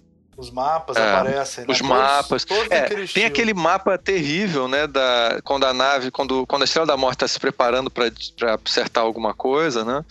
Parece um esquema que é um planeta com um monte de riscos em volta que não parece porra nenhuma aquilo. Eu acho que ele é meio inspirado naquele material que eles mandaram para o espaço. Não sei se vocês lembram, tudo feito em ouro. Mandaram uma umas gravações para o espaço com desenhos de humanos Voyager, e tal. Né? É, pra Void, exatamente. É meio parecido com aquilo. Acho que talvez seja uma referência para Você viu que eles vão fazer, eles vão fazer uma versão desse disco para vender para as pessoas, para você poder ter o seu. Tô sabendo, tô sabendo. Fizeram uma coisa comemorativa, né? É. É, é, cara, hoje em dia a gente vende tudo, cara. todos, todos os sonhos da nossa, da, nossa, da nossa infância são realizar, basta ter dinheiro. É, impressionante, cara. Assim, você não, Mas... Cara, quando, quando eu fui para os Estados Unidos a primeira vez e vi os brinquedos de Guerra nas Estrelas que existiam nos anos 90, cara, eu fiquei, caralho, que sabe o que, que, é, o que, que era viver antigamente, assim, não tinha nada. É e agora, então, é uma loucura, você vai em qualquer loja, tem tudo. Tem Mas tudo. olha só, eu, eu tava falando dos, dos outros easter eggs. Apareceu também os caras jogando aquele xadrez que tinha no Guerra das Estrelas, do, que o Chewbacca tá jogando com... Eu perdi essa, não. Eles estão jogando com peças de verdade. Ah, isso eu vi. Isso eu peguei. É, isso eu peguei. Cara, eu não percebi essa, cara. Ah, mais um motivo pra assistir. cara, ele é cheio coisa... de easter egg, muito. Muito. Tem um easter egg que tá todo mundo comentando, é que mostra uma nave chamada Red 5, o cara, Red 5, morrendo. Batendo no, no, no campo de força, explodindo uma, uma, uma, uma, uma X-Wing. E a Red 5 é a é a nave que o Luke vai voar depois. Então eles fazem, se dão o trabalho de mostrar que o cara que era o Red 5 morrendo nessa pra dar espaço pro Luke entrar depois. É... ser o Red Nossa, que bad, gente. que desnecessário. Não, é bem, bem, mas desnecessário, aí, mas tá lá. É, não, não, gente... tudo bem a gente sacaneou e tal, mas a gente, obviamente, não precisa explicar que o pessoal já ter visto isso mil vezes e tal. Mas o que, que vocês acharam da explicação da Estrela da Morte? De que, na realidade, o cara tinha colocado aquilo. É super forçado, mas. Não achei super forçado, não. Acho que era, era, um, grande pro... era um grande problema do, do roteiro do, do roteiro de Guerra nas Estrelas. Como é que eles têm uma coisa que com um tiro vai destruir um planeta daquele tamanho, cara? É um absurdo. Só se for um, de propósito, né? Só se for de propósito. Só se for de propósito. O cara não podia. Os engenheiros de merda, né? Que fizeram um negócio pra estrelar com, com esse. Aí o cara vai explicar, é o que eu disse, ele, ele resolveu um, um, furo de roteiro é, é, 30 anos, 40 anos depois, pô, genial. Eu não achei, não achei forçado, não. Aí eu achei legal porque tá, de novo, ligado tematicamente à protagonista e ao, ao rolê. Não foi, eu acho que não foi, é tipo, te, tinha esse brother aí dentro da nave que não ia muito com a cara do Império e fez isso. Não, era tipo. Não, é o pai dela que é. é. Pô, e ele dedicou a vida a fazer dela. isso, né? Ele dedicou a vida é. dele a fazer isso. Não. É muito, é, é muito forte, é muito forte a ideia. É, eu achei só, eu falei forçado no sentido de que é muito óbvio, assim, é uma coisa meio que tá na tua Não, cara. Ô, assim. Ricardo, forçado é que todas as estrelas da morte que foram feitas depois continuam com o mesmo problema. Isso é que é foda. forçado é isso, quer dizer, o cara fez um negócio tão bizarro que ninguém mais conseguiu consertar a reunião. aquilo a reunião com a equipe, falei assim, cara, olha só, aqui tá o projeto, tá pronto, e aí pessoal, beleza, beleza. Aí, aí, comentários. Cara, tá só faltando um ponto fraco, né? Você esqueceu de botar o ponto fraco. Mas Pô, tem que ter um ponto fraco. Mas vocês não viram no, no Force Awakens, o, o, o Han Solo fala, tem sempre o um ponto fraco, tem sempre um, um, uma forma de entrar. É, ele sabe disso, pô. Sempre é, tem, só, se, só se esse cara é um engenheiro tão foda que ele criou uma tecnologia que sempre tem que ter o um ponto fraco. Só entendeu? funciona com Só funciona se tiver um ponto fraco. Aí ele é foda é mesmo, cara. É um, é um problema cara, clássico de engenharia, né? A gente sabe. a engenharia nada funciona se não tiver uma coisa que destrói ela, né? Bem, isso é verdade. Agora, o... fica mal explicado também, porque até no episódio 1, né, no Ameaça Fantasma, o moleque faz a mesma coisa, né? Ele usa um. Acho, descobre o ponto fraco do lugar onde comanda os, os robôs lá e destrói o negócio de energia, né? Que isso acontece sempre, né? Mas, gente, o Império não é muito inteligente, né? Tipo, além, além, de, além de atirar mal, é, não é muito. É, então, é, é, é, é, aquela coisa, tipo, tá, o Império é inteligente assim, eles são um império. Como eles chegaram lá, não sei, porque eles não são muito espertos. Não são. É o, é, o, é, o velho, é o velho problema do Donald Trump. Não é muito inteligente, mas o cara chegou lá. Mas chegou lá. É super eficiente, né? Burro e eficiente. Não, eficiente. não é eficiente também, mas chega lá, cara. Não sei como que esses caras chegam, né? Muita vontade. Eu queria falar de uma coisa, gente, que me incomodou no filme.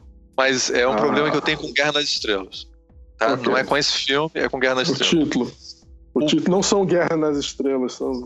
Podia ter Guerra nas, é, Guerra nas Estrelas com essa, tipo, Rogue One, né? Porque tinha que explicar que Guerra nas Estrelas. Não, não é isso. Star Wars.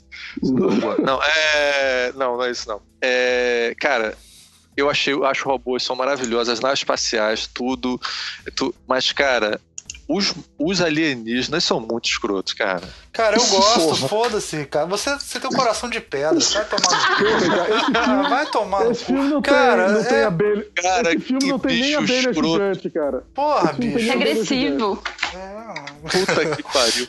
Tem um dos rebeldes lá, cara, parece que foi um aluno Mas meu que é fez isso, papel machê. Cara, isso é Star Wars, cara. São esses bonecos de borracha, maluco. Pelo amor de ah, Deus. Ah, tomando cu, uma merda mesmo, uma merda. Tem que ter boneco de borracha, senão não é Star Wars, cara. Não... Ó, Ricardo, meu, meu seguinte, seguinte, eu acho que você tem. Você pode até ter razão. Esse é o único filme que eu não vi esse problema. Cara, tem um dos rebeldes... alienígenas nesse filme. Não, tudo bem, mas um dos rebeldes. Eu não entendi o problema até agora, na real. Ele não cara, gosta dos, dos alienígenas de Star Wars. Isso é, isso é... Rebeca, isso é, uma, isso é uma história antiga. antiga. Eu, eu, eu, percebi, eu percebi que tem um rolê emocional é um, na, na, na, discussão. Tá Olha só, é, eu vou tentar explicar rapidamente, vocês podem trocar de assunto. Cara, no final, Troca ali tem. É... Já pode trocar de assunto? Não. Você tem que falar antes de trocar de assunto? É o seguinte no final, dos rebeldes ali, é um bicho escroto do caralho, cara. É um negócio que é tipo uma, uma noz, assim, que fala, cara. É uma merda, muito ruim, tá? E nenhum, e nenhum dos, dos alienígenas no filme são interessantes. Em compensação, o robô ali é do caralho. E no. Como é que é o nome? No episódio 7, tem vários alienígenas diferentes, onde eles procuraram design diferente. Cara, eu sou eu trabalho com desenho, concept art é uma coisa importante, assim. Eu sei que pra vocês estão cagando pra essas coisas. Mas é o seguinte, o, no final ali, no, no, no episódio 7, tem um monstro, por exemplo, que anda lá no meio da, do deserto. E tem um cara que tá vendendo coisas para ela. Cara, é um puta concept art interessante, assim. Nesse filme eles estão voltando aqueles monstrinhos bosta de Guerra nas Estrelas, tá? Que o próprio George Lucas tinha vergonha deles. Pronto, falei. Tá bom. Cara, mas o George Lucas ter vergonha não é muita coisa, brother. É. Bom, não, tudo bem, tudo bem, tudo bem. Eu, eu, esse foi, foi uma tentativa retórica de ganhar a discussão, mas bom, foda-se. É, eu, eu, tentei, eu tentei mudar de assunto aqui, mas não teve jeito. Eu posso não ser um desenhista que nem você, e profissional, sou Ninguém é perfeito, Léo. Mas, mas é, em primeiro lugar, eu não, sei qual é o seu preconceito com o Homem Nozes que tá no meio, que, tá, que eu achei, achei ele, gostei muito do personagem, inclusive. Gostou Mas. Quem é Homem Nozes, brother? É um, é um rebelde que tá lutando no final dos maiores. Tem um alienígena mais... rebelde, é. Um alienígena é rebelde no final do filme. Nossa, eu não lembro é, dele. É um menino. Claro, ele é esquecível, assim. ele é uma merda. se ele fosse realmente ruim, ele seria inesquecível, se ele fosse realmente ruim. Mas eu achei, por exemplo, você tá, você tá elogiando, elogiando o, o Force Awakens. Tá vendo? Mas... Elogiando, não elogiando. Tudo bem, Diego, fala, tudo bem. É, você tá elogiando o filme, mas, pô, tem umas abelhas, abelhas gigantes conversando num bar, velho. Onde? No episódio é Force Awakens. Force Awakens. Eu, só, eu, eu elogiei o único alienígena legal do Force Awakens. Ah, tá? tudo bem. Pensei... Em Guerra nas Estrelas tem um... Star Wars tem um vampiro, porra. Tem uma porra de um vampiro naquela porra Mas daquele bar. Qual é o problema, cara? o Almir não tem problema. A gente pode parar o podcast agora. Olha só, Rogue One do caralho. Pode botar Não, a música também-. O primeiro Star Wars eu concordo contigo, que tem problemas de. de por quê? Porque era um filme porra, de 77, velho.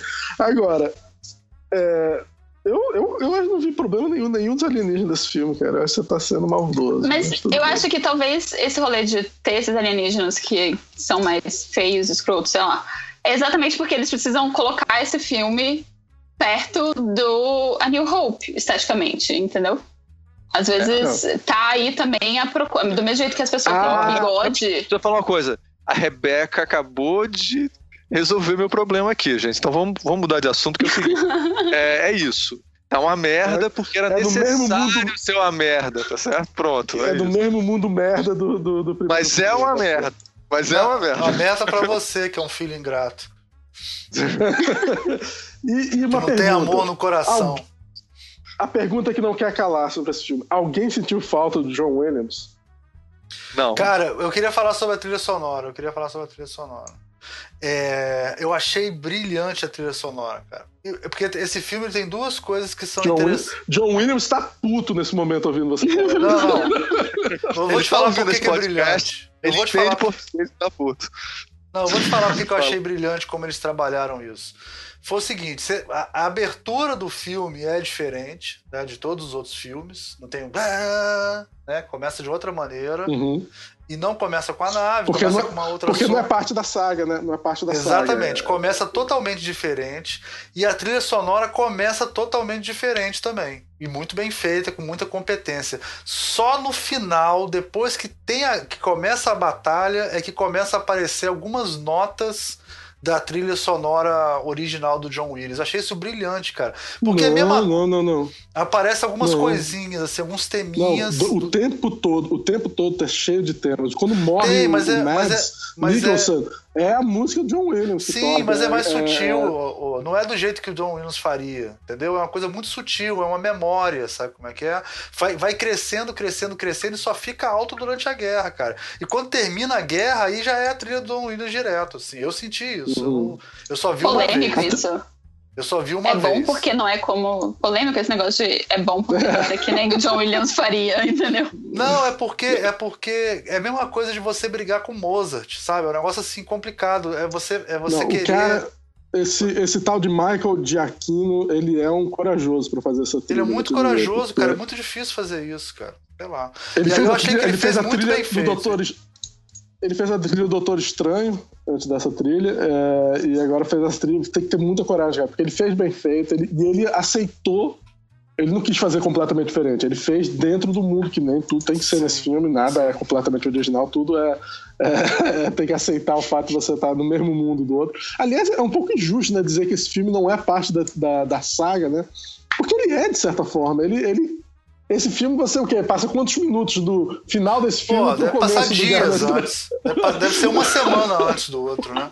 Acho que nem uma Mas ele semana, tá, acho que é mas ele tá antes. dentro. Ele tá dentro. Eu acho que ele não tá, ele não tá dentro da história da família Skywalker, mas ele tá Principal, dentro da né? saga É, Star. Wars. Exatamente. Inclusive aparece o pai da, da Princesa Leia também, antes de aparecer a Nossa, eu Princesa fiquei tão Leia. triste quando ele O pai apareceu. não, o padrasto, né? O, o, sei lá, o pai adotivo da Princesa Leia. Eu achei muito mancado ele aparecer, brother. Ele apareceu eu falei, você vai morrer daqui a pouco. Não, e, e ele diz, né? Ah, então eu tô indo lá pro meu planeta, vejo você. É, É, nossa, é. brother. Meu Não, coração não, não vai, aguenta não, essas coisas, não. brother. Agora, o, o- É porque. A pergunta uma- que não quer calar, meu. A pergunta que não quer calar. Como é que você conseguiu gostar de Guerra nas Estrelas se tem, praticamente não tem sábio de luz no filme? Tem Fábio de Luz, porra. Pelo amor de Deus. No final, de maneira luta, retumbante, mas com toda tem- a sua grandeza. Foi foda, cara. E não, mas não tem luta de sábio de luz, não tem dois sábios se tocando ali. Eu falei, de, eu É? falei que precisa disso, eu falei que tem que ter sábio de luz. eu falei que tem que ter sábio de luz. Não precisa de mais nada. Vamos ver como é que eles vão O fazer no filme do Han Solo pra colocar ter- sábio de luz. ter- O filme tava acabando, o Almir já tava quase explodindo, aí, graças a Deus, apareceu Não, eu tava o- seguro, eu tava seguro que ia ter. Eu só- tava seguro que ia ter. Não, Se teve é verdade. R2D2, cara, ia ter sábio de luz. É verdade. Fiquei Não, e, o, e, o- e a cena, né? Agora, é deixa eu falar uma coisa, Léo, rapidinho. Teve uns Fala. críticos chatos aqui no Brasil, cara, que criticaram essa cena do Darth Vader. Eu falei assim, cara, cara, essa cena foi. Uau! Sabe como é que é? A parada assim, meu Deus, isso é um orgasmo no final da parada. Não, eles falam assim, ah, foi muito óbvio, ele tá no escuro e acendeu o sábio de luz no escuro. Ah, vai aquele lugar, pô. Pelo amor de Deus, cara. É, é, a cena foi ótima, inclusive o fato dele estar tá no escuro e acender é tudo que a gente queria ver, porra, né? Tá no escuro e acende sabe de luz, pô. Se tivesse no não, claro, não ia ser tão engraçado. Que é, é uma cena influenciada por Old Boy, né? Aquele filme coreano, que é o cara num, num corredor fechado com um bando de gente, ele sozinho matando um bando de cara. É, sim, sim. É, eu, acho, eu acho a cena muito boa, velho. A, a cena, inclusive, boa. violenta. Ela é violenta. O último Não. cara morre de uma maneira, né? Atravessa a porta e o cara, né? O sabe de luz. Eu tava vendo o Kevin Smith, que tem o programa Fat Man on Batman. Ele tava falando sobre esse filme, e pra ele isso daí foi um, um, uma forma da gente ver como que o Anakin matou todas aquelas crianças lá no negócio. tipo, o desespero das crianças ao serem mortas pelo Anakin no, no, no prequel. Porque a gente é, não vê nada dessas coisas. Por que, que ele. É, é foi sendo forte. Com o cara botando, tava aqui, tirando que eu vou, eu vou morrer, mas dá pra Princesa Leia lá nos planos. E essa e agora... cena, hein, Rebeca? Essa cena eu acho bem cena de guerra, cara. Engraçado, né? Essa cena do cara Qual? desesperado, querer entregando a mensagem pro outro, vai embora, vai embora, vai embora, e, e, e, a porra vindo pra cima dele pra matar ele, sabe? Essa cena do corredor me lembra muito cena de Sim. guerra, assim, do desespero, cara, sabe? E o, e o Darth Vader, e o Darth Vader no espaço, com, a, com o silhueta do Darth Vader no espaço vendo a nave Sim, embora. Muito porque, ele, é, porque o uniforme dele é, é para espaço. É, é emocionante, é emocionante. emocionante. Fecha, e fecha de uma maneira legal e você vai correndo. É, ele, ele conecta com outro filme, essa coisa que a Rebeca tá pontuando muito aqui, que é conectar com os outros filmes. Esse filme faz muito bem e de uma maneira elegante, assim, é legal isso. O que Agora, gostei, especialmente é ele conectar com o, o episódio, o, o, o A New Hope, né? Até termina com a princesa Leia falando, né, que essa é a nossa hope, né, a nossa, é, nossa esperança que é a conexão total. E o próximo episódio vai ser. Eu achei. A gente não falou. Deve ser acabou... bom esse filme. O próximo deve ser legal. O próximo Mas vai ser bom. Aí você vai ver o próximo e é aquela decepção, né? Porque é um filme de 77. Não, você não sabe da maior. Eu, eu assisti esse filme na pré-estreia, acabou umas três. Cheguei em casa três horas da manhã, adivinha o que eu fui fazer? Não ah, New Hope. Assisti New Hope, né? Cara, aí, como é que foi? Do caralho, foi muito lindo. Comendo numa, num, comendo num balde Stormtrooper ainda por cima, assim, foi lindo. Não, mas ó, Rebeca, eu, eu quando. A gente já falou isso em outro programa, é, mas você não deve ter visto. A gente. Eu fui ver, então, finalmente Guerra nas Estrelas depois de 10 mil anos, e meu pai é super fã de Guerra nas Estrelas. Aí fui ver com o papai, terminou o filme, aí virou assim. Ué, por que, que o cachorro não ganhou a medalha? Quer dizer, toda. Mas é interessante, viu, Rebeca? Assim, é, é, é, um pouco de uma mudança da a questão da, da, da, A questão social hoje em dia é mais forte, tá vendo? Nos anos 70, o Chewbacca é um alienígena, parece um cachorro não vai ganhar medalha, tá entendendo? Papai, ué, por que o cachorro não ganhou medalha? É, mudou, alguma coisa mudou. É engraçado que as pessoas estão vendo, até meu pai, que é de uma outra geração, né? O fazendeiro ganha medalha, mas o cachorro não. Né? o cachorro que tá há anos trabalhando como na nave. Fielmente falando uma língua que ninguém entende. É sempre interessante como todo mundo entende todas as línguas também. Isso acho super legal no filme. Não, cara, o... a gente fez um programa, Rebeca, com um cara que é um grande especialista em ficção científica, né? O Braulio Tavares.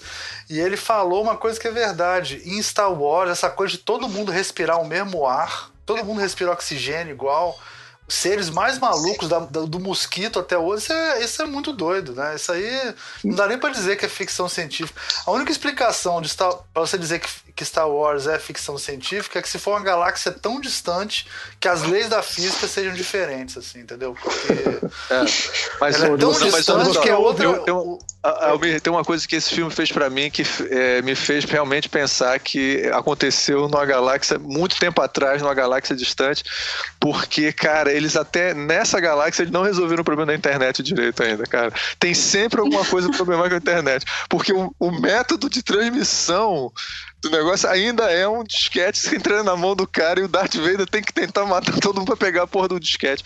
Cara, cara, cara, isso cara é, tecno é, é, tecnologia de 77, velho. é, é, muito tempo atrás mesmo. Não, isso é mole. Nessa, nesse, nessa, nessa galáxia muito distante, o, o tiro a laser ele é lento, pô, dá pra desviar. a velocidade da luz é diferente, pô. É, é outra, outra lei da física. Nada, nada, nada não rola nada aí. Agora, Cara, vocês tava... falaram dessas relações com a. Com é, a Nova Esperança, né? Com Star Wars, né? Eu sou do tempo que isso era, chamava Star Wars, não era nem Nova Esperança. Verdade. E aí é, é, tem relação também com as animações. Só para falar algumas coisas assim, aquela nave que empurra o cruzador para cima do outro cruzador, acho que é Rummer Reds, né? Rummer Reds, uma coisa. É, é, Rummer, Hammerhead. Hammerhead. É, que é cabeça de, de martelo, Cabeça de martelo, né? Essa nave é uma nave do. É uma nave que é muito utilizada no. Nesse, nessas Rebels. animações. É. Nas animações. E a, a, primeira, é a primeira nave que os rebeldes conseguem roubar para começar a fazer a frota deles. Então tem essa ligação. E, e a nave do. A nave. É, ah, eu não vou lembrar o nome, cara. Mas a nave principal do, do Rebels também é uma nave que aparece na, naquela batalha espacial ali. Na hora que tá é, dando. Ah, isso, pra, isso, isso para mim, é, eu achei, gostei da solução como na história. Acho que ficou, inclusive, esteticamente ficou muito bonito. Achei bonita a destruição. Aliás, todas as destruições desse filme são muito bonitas. A, a explosão que vem, o planeta subindo, os detalhes. É lindo. Tudo realmente, as explosões são muito. Eu acho a explosão uma coisa bonita, né? É, mas. Não, não. A... Só falar fala uma coisa. A, as, você tá falando da explosão naquela da montanha que. Os dois é. tiros. Cara, isso é ponto alto do filme. Isso foi lindo. É outra hora que o cara arrebentou é, é. na escala. Tanto a explosão do mar quanto a explosão na, na montanha. são caralho. lindas as duas. São, são, lindas, são coisas lindas. muito bem feitas. Não é fácil fazer, não. É não muito é bonito. E a, a. E é bonito o negócio todo. Só que sempre me incomodou isso em todos os filmes de Guerra das Estrelas. Cara, os, os Star Destroyers, eles sempre adoram ficar um pertinho do outro, cara. Assim, isso, eu falei, cara, isso um dia vai dar merda, né? Aí, ó, deu, né? Deu merda um dia. Né? É, essa cena parece muito com a cena do Soldado Invernal, né? dos porta-aviões do Soldado Invernal, né? Nossa, é verdade, né? Total. Parece muito, muito, muito, muito. É quase igual. Deve ser a mesma tecnologia. Verdade. É, é muito parecida, muito parecida com o Soldado Agora Sabe falou, que... fala... Desculpa, fala. Não, não, tudo bem. Eu só ia falar que nesse filme eu fiquei muito com a impressão de que os Destroyers eram feitos que nem na década de 70, sabe? Tipo, pareciam bonequinhos mesmo. Você sabe que é, aquela hora que ele sai da sombra, cara, eu, não, eu acho que aquilo é, não foi 3D, exatamente. cara. Aquilo não é 3D. Será que aquilo é 3D, cara? Eu tenho dúvida se aquilo é 3D ou se é maquete, cara. Aquela hora que ele sai da sombra do lado do, da Estrela da Morte parece a maquete da década de 70, cara. Muito bem pois feito. Pois é, exatamente isso que eu fiquei pensando. Eles provavelmente misturam as duas coisas, cara. Hoje em dia se faz muito essas duas coisas. O, o, falando em similaridades, né, tem, tem Bem, primeiro uma coisa que a gente não comentou aqui, que é aquele plano que tem a Estrela da Morte com o planeta atrás, que lembra 2001, né? Tem um plano no filme que, você, cara, é 2001. Mas, mas falando sobre uma coisa mais geral de, de similaridade, que eu senti um pouco no filme, e talvez venha pelo um pouco da, da, do fato de eles terem reolhado para algumas influências do, George Lucas no começo, eu senti coisas que me lembraram Duna nesse filme. O fato de estarem indo atrás do Kyber Crystal, dos, cristais, dos cristais Kyber, isso é super importante. A mineração desses cristais me lembra um pouco o negócio dos spice, do, do, do, dos, dos, temperos lá da. É, e eu né? acho que o cristal dela é um cristal Kyber, viu? O cristal que a mãe deu é. pra ela, pra mim, é um cristal provavelmente, Kyber. Provavelmente. É, mas é, mas é, o, é, né? é um cristal Kyber. O Chihut, ele sente o cristal, né? Sente o cristal, né? É. Hum. E a Lady Duna tem um pouco de Senhor dos Anéis, até o fato do Kyber Crystal dar força, mas pode ser negativa, positiva, e tem a bomba atômica, que é um pouco referência a, a essa coisa do, do anel, de a força, que era um pouco a influência do. Que originalmente o, o George Lucas estava pensando em fazer alguma coisa meio nesse, nesse, nessa linha, né? É, então eu acho que esse filme toca Repete essa do bomba atômica, eu não entendi, eu não entendi. Essa Bem, o, um pouco da a ideia do, do, do, do, Tolkien, quando ele fez o, o Senhor dos Anéis, a ideia do, do anel, da força, que pode ser uma coisa negativa, positiva, ele fala, era muito uma, uma alegoria à ideia da bomba atômica, tá vendo? Pelo menos as pessoas entendiam um pouco disso, entendiam como essa, essa alegoria. Que é uma tecnologia que pode tanto ser para o bem como para o mal e pode acabar com todo mundo. E, e, então, de certa forma, esse filme tem um pouco essa história, inclusive a forma como ele mostra a explosão, muito mais similar a uma explosão atômica que a gente costuma ver, até a Sim. beleza dela, que não é necessariamente destruir um planeta, mas a, a destruição é bem mais, bem mais contínua nesses filmes. E, então eu achei, para mim, veio um pouco essa, essas duas influências de, de, de, como era entendido esses temas no, no, filme, tanto Duna quanto Senhor dos Anéis. Obviamente que não é a mesma coisa, mas eu, eu senti uma certa. É, é interessante. Tem um pouco também de Guerra Fria, de trazer espiões de volta, de sacrifícios por uma causa maior, ideologia, é, não, é, religião, coisas mais Casa tradicionais. Blanca, né? Mas, cara, hoje em dia voltou o anticomunismo, então tá tudo voltando, cara. Tá. tá... é tudo fanservice pro, pro, é, pro é... século XX. o Trump, sem dúvida, viu? é hoje um grande fanservice. Outra coisa curiosa que eu tava vendo os créditos do filme. E tem os roteiristas, né, que é o Tony Gilroy, que é o roteirista de, dos filmes do Bourne, né? E, e roteirista do Michael Clayton e, e, e outros filmes. É, mas tem os caras que. Os créditos, tem os créditos do, dos caras que, na realidade, escreveram a história, né? Que são os caras que bolaram a história, que não são os roteiristas do filme. E é muito curioso que é, os caras que, que criaram a história do Rogue One, um é um cara de efeito especial, que não tem crédito de roteirista nenhum, e o outro é um cara que faz, costuma trabalhar como roteirista de videogame. Hum, Você sabia disso? Não. eu sei que é... eu sei que esse universo tem uma galera que é tipo assim, são os escritores que eles escrevem, eles, eles que, tipo assim, tem os livros, né? Tem a, as animações e tem os filmes, Mas... tem um grupo de escritores, sei lá, são 10 escritores, é. que eles são os responsáveis por mas não foram esses que são acreditados, mas não são esses que foram acreditados como os caras que criaram a história, não. Que, que fez da história. São é, é, dois caras. Um cara é um cara de efeito especial, o crédito dele é todo de efeito especial, e o outro é um cara que faz videogame. Interessante. Dizer, eu achei, que aliás faz sentido, tem vários momentos meio videogame no filme, mas isso sempre tem, né? Cara, tem uma cena é, que eles trocam para você. Eu não me lembro exatamente quando é que é isso, se vocês lembrarem, me ajudam. Tem uma cena que ele troca de um acontecimento pro outro e você já entra direto vendo pelo cockpit de uma nave, assim. Cara, que eu achei. Cara, me senti muito em videogame. Eu não tô me lembrando qual é essa cena, cara. Tem que ver de novo o filme. Mas eu me lembro disso, assim, a sensação meio de, não é incomum, sabe? A maneira como mas lembrava mais videogame. Teve alguns momentos assim no filme mesmo. Ô, é... ô Ricardo, é... eu queria perguntar uma coisa para vocês aqui. E os personagens, hein? Gente, acho que a gente tá faltando de falar um pouco dos personagens, assim. Rebeca, o que, que você achou da Jim, do... O que, que você quer dar uma mapeada aí nos personagens? O que, que você achou? Ah, eu acho a Jean o que eu gosto nela é aquilo que eu falei no começo, né? Tipo, ela é uma personagem que não existe personagem feminina que não existe no panteão de personagens femininas dos filmes do Star Wars, pelo menos. Eu não. É, talvez eu, eu, só li um dos livros é, do universo expandido, que é o Ian Goldwyn, chama Estrelas Perdidas. É, Estrelas Perdidas. É, e eu não acompanho a série de animação, então eu não sei dizer sobre isso também. Mas o que eu gostei na Jean é que ela é uma personagem que ela é uma personagem feminina forte, mas ela não é só isso, né? Porque esse é um dos problemas de representação que existem para personagens femininas, é que elas são personagens femininas fortes, sem, sem nada além disso. Eu gosto do, do modo como ela é uma personagem que não tem certeza sobre as coisas.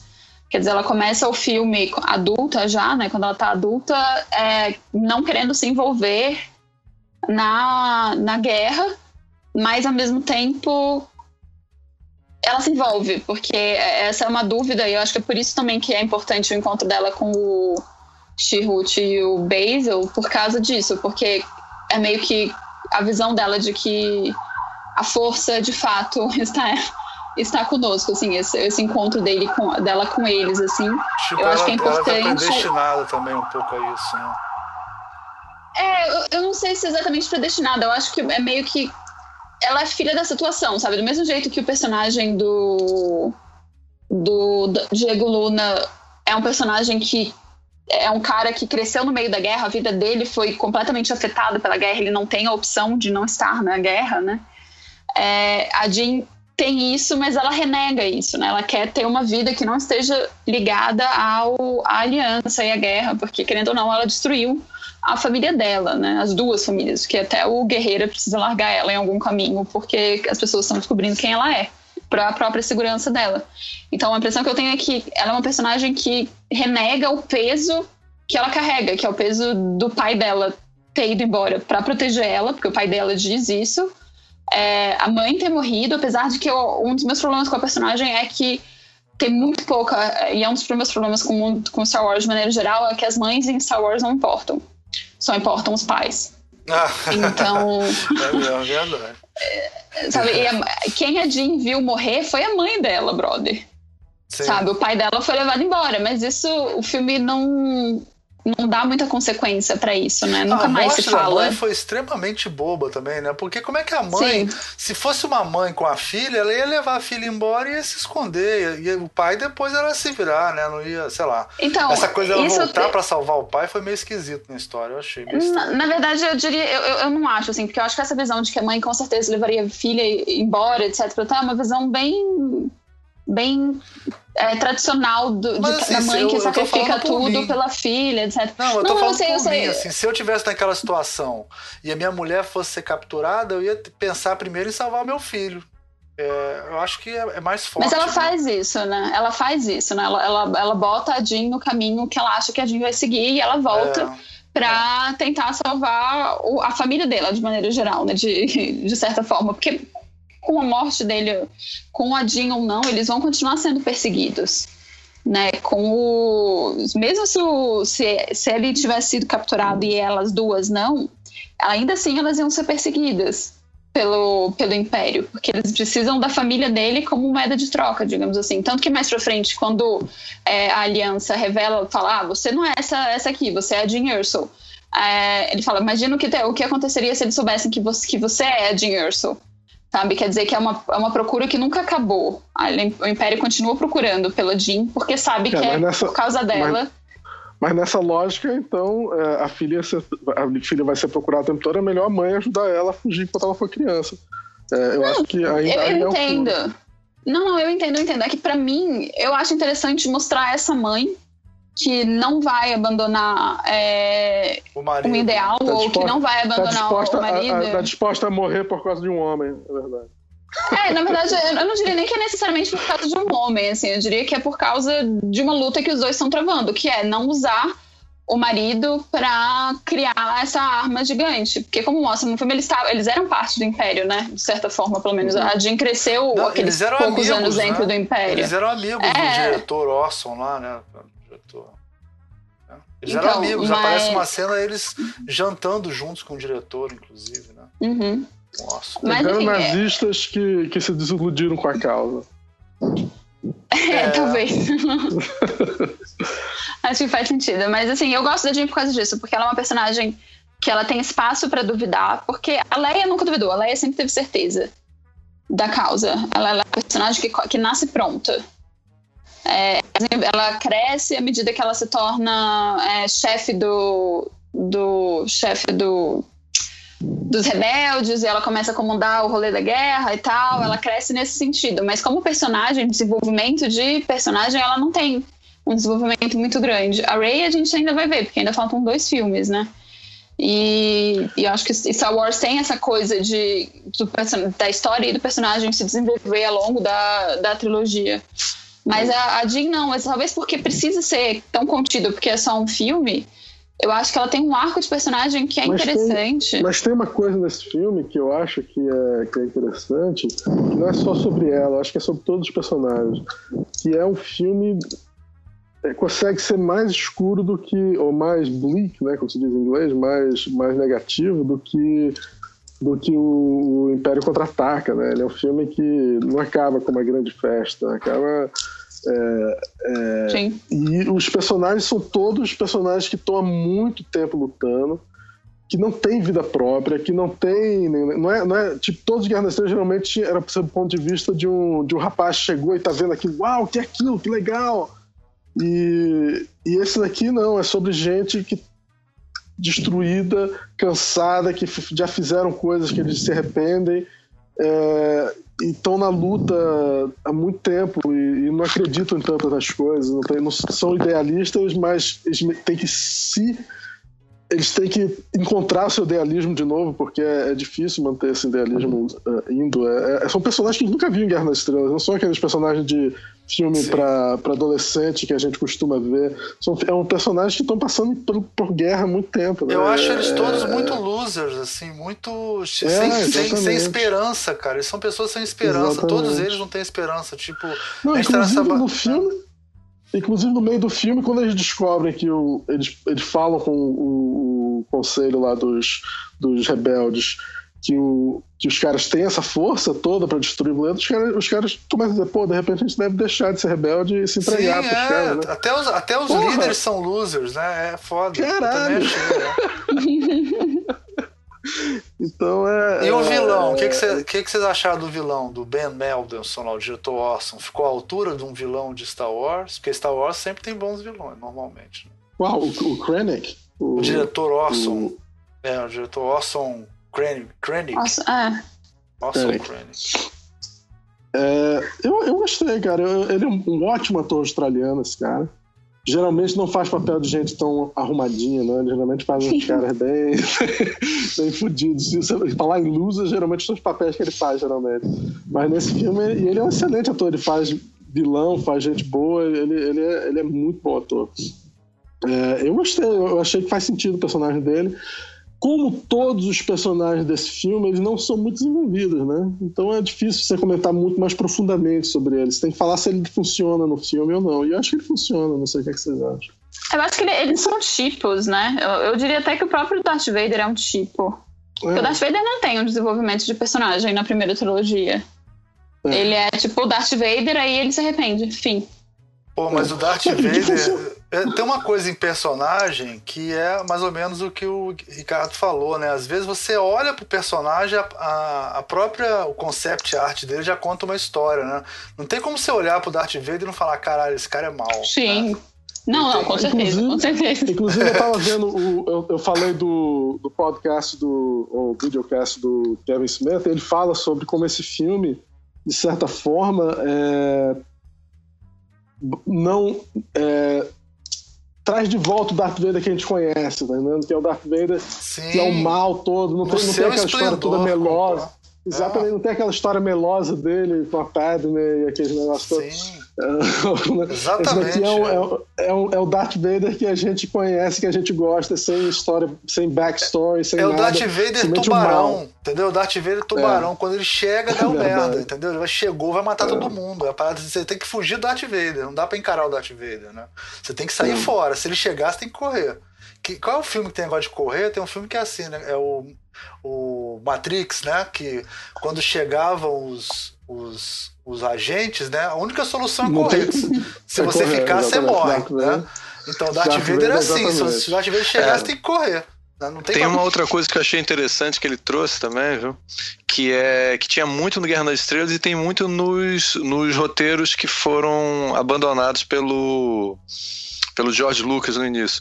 Em vez de ficar aquela aquela briga política da República que, nem, que não deu muito certo, eu acho, na, nos prequels.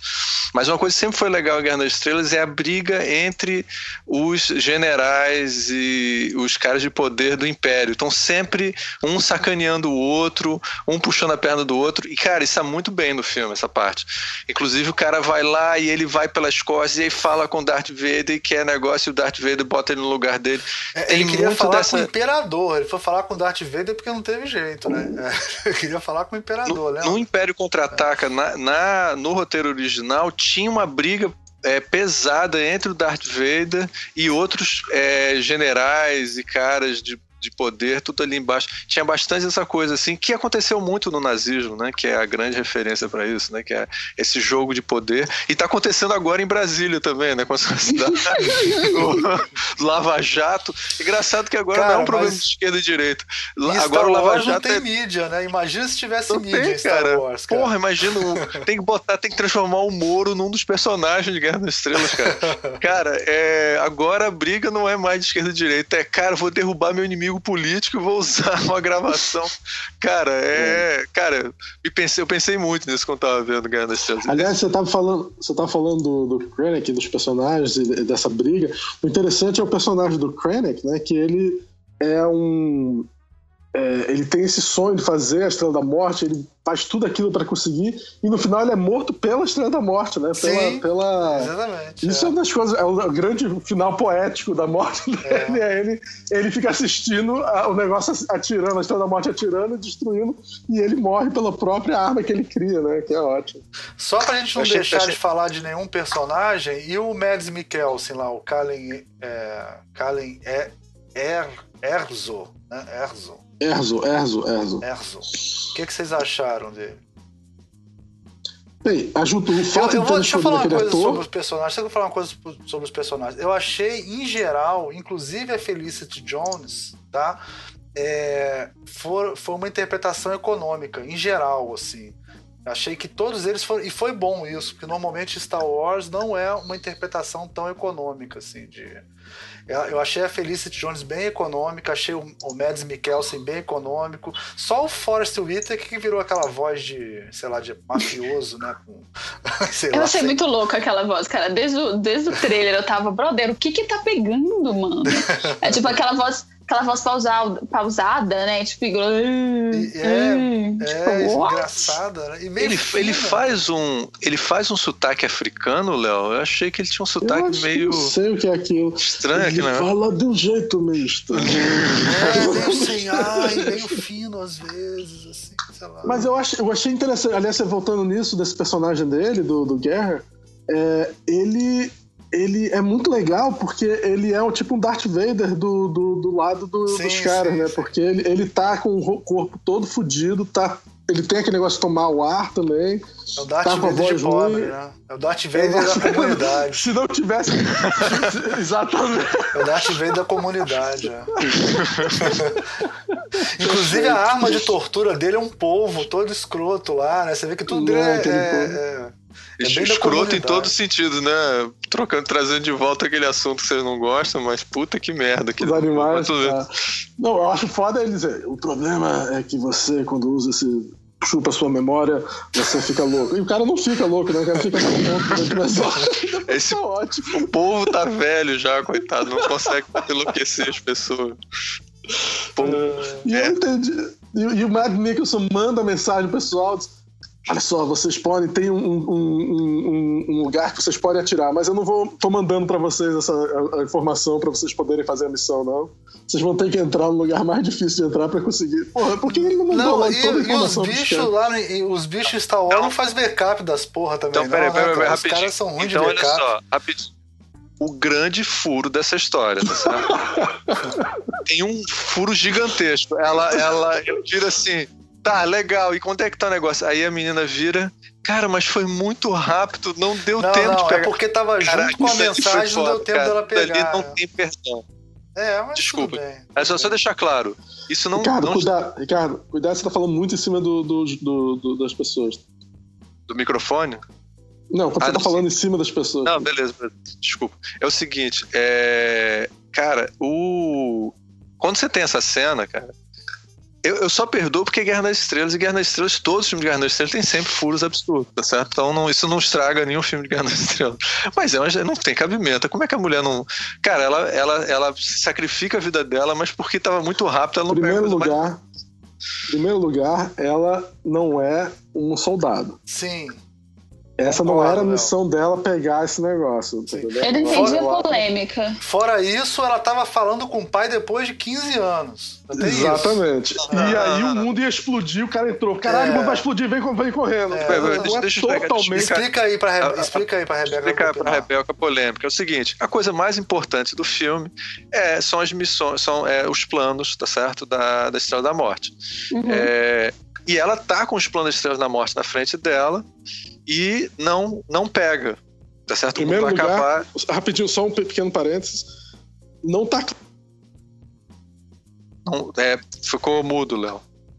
Não, eu imagino que você vai dizer que não estava claro que isso estava é, lá, né? Eu vou continuar falando já que você travou. É, é que, que planos da Estrela da Morte? Quando ela recebe a mensagem do pai, quando ela recebe a mensagem do pai, o pai fala: Olha, eu botei um lugar que você vai dar um tiro, vai explodir a Estrela da Morte. Os planos uhum. estão anexados aqui nessa mensagem. Tem um attached lá, um, um um, um, arquivo anexado com todos os planos da Estrela da Morte. Só que o Ricardo acha que isso é um absurdo, que ela, quando vê o pai falando isso, ela tinha que tirar do disco na hora e. Não, na guardado. hora não. Quando tá, quando tá, o mundo tá acabando ali, o pessoal fica um tempão ainda ali, meio batendo papo, fazendo, Pô, tirando Ricardo, dúvida. Mas você fala com seu dava, pai depois de 15 anos, cara. Ela falou com o pai depois de 15 anos, ela tava cagando pra, pra, pro plano da Estrela da Morte, é, ela não tava nem e... envolvida com isso, cara. Não, eu, cara, aceito, eu, eu, aceito, eu aceito, eu não, eu não aceito. Eu, eu nem aceito. me dei conta disso, brother. É, o Ricardo, o Rebeca não estranha, não. O Ricardo é uma pessoa muito amarga. Não, não, não. Olha só. O Ricardo tem razão. Ele, ele, nasceu na época do Rogue One. Eu não, a gente nasceu eu, na eu, época da Nova Esperança. A gente, nós somos pessoas Olha só. O Ricardo fala, fala, tem razão. O Ricardo tem razão, mas a culpa não é dela. A culpa é do Cassian. A missão dele era isso. Ele é um, então, ele é um militar cara, que, importa, que, é um cara. espião que vai atrás do negócio. Ou mais. o Sol Guerreiro, ela, né? O Sol ela tá Guerreiro tá sendo, ela, ela, foi levada lá só pra conseguir falar com o cara, entendeu? A missão dela não era pegar esse negócio, eu não sabia nada sobre isso. Ele é que saiu, ah, vou embora que vai explodir, e nem pensou em pegar nada, tá Então, beleza. Então a, culpa, então a culpa é do Cassian. Mas em última não, não, instância. A culpa é do Sol Guerreiro, que tinha que ter feito um backup, aquele burro do caralho. Fazia um backup. olha só, olha só. A, gente, vocês estão esquecendo uma coisa. Não existe essas pessoas, não. Só existe uma pessoa, os roteiristas. A culpa é dos roteiristas, tá? Pra okay. você que tem um coração negro. Cara, o problema amor. é o seguinte, Ricardo. Os roteiristas. Você queria que o filme acabasse ali? Pô, não, tinha que ter a, não, no final. Os roteiristas sabiam. Senão iam chegar, eles iam chegar em casa e iam botar. Ih, tá corrompido o file. Vamos ter que entrar lá. Não, tudo bem. Não, não, tudo bem. Gente, é Guerra das Estrelas, tá? É, não é, porra, não é um filme de factual. isso é um problema seu, cara. Não transfira os seus problemas para outras pessoas, cara. Entendeu? Você tem que parar tá com isso. Cara, tá é, é, muito melhor do que, do que o Natal de Chewbacca ou Caravana da Coragem. porra, também. Eu não posso discordar. Caravana da Coragem, que não era também, também tá lá. Esses filmes Caravana da Coragem é muito legal gente. É muito divertido. é muito bad, cara. Caravana da Coragem é muito bad. O segundo filme, a família inteira morre. Verdade. Eu nunca vi, nunca vi. Só, só a menininha. A menininha tem uma, ela tem uma pulseira que tem três luzinhas. Quatro luzinhas. Uma para cada pessoa da família. E as luzinhas vão apagando ao longo do filme, brother. Tá vendo? Vocês estão achando isso... que o Rogue One é pesado? É, Isso é pesado. Mas pro Ricardo que não tem coração, ele não se afeta com isso não, cara. É assim mesmo, entendeu? Ele não tem coração, é assim mesmo. Desculpa se o, o, desculpa, o furo do filme foi mal. Não eu foi, eu não, eu não, acho que é furo, pô. Um a um, a um pronto, acabou. Deu empate. Tá é, deixa eu fazer uma pergunta para vocês aqui. A gente já tá encaminhando aqui para duas horas. Eu acho que a gente pode ser a primeira a cena que vocês acharam mais emocionante ou que mais tocou vocês no filme. Que eu queria que cada um desse ou a melhor cena do filme e tal, assim, pra gente. Quem quer começar? Que? Eu, eu começo? Comece você, por favor. Cara, a cena do final, dos dois na praia, com aquela bola de fogo vindo para cima, aquilo foi bonito pra caramba, né, cara? Achei aquela cena muito legal. É brega, eu sei, é na praia, em Cancún, é no México. O cara é mexicano, entendeu? Mas, porra, foi maneira pra caramba a cena. Achei. Você, você adora filme que morre na praia. Eu adoro filme que morre na praia. Mas essa, essa cena eu achei emocionante. Agora, a cena que eu achei bonita é aquela coisa que a Estrela da Morte. Fora. É, são várias cenas bonitas, né? Mas teve uma que foi impactante, que foi a Estrela da Morte, como se ela tivesse se pondo assim. Sabe quando a lua aparece de dia, né?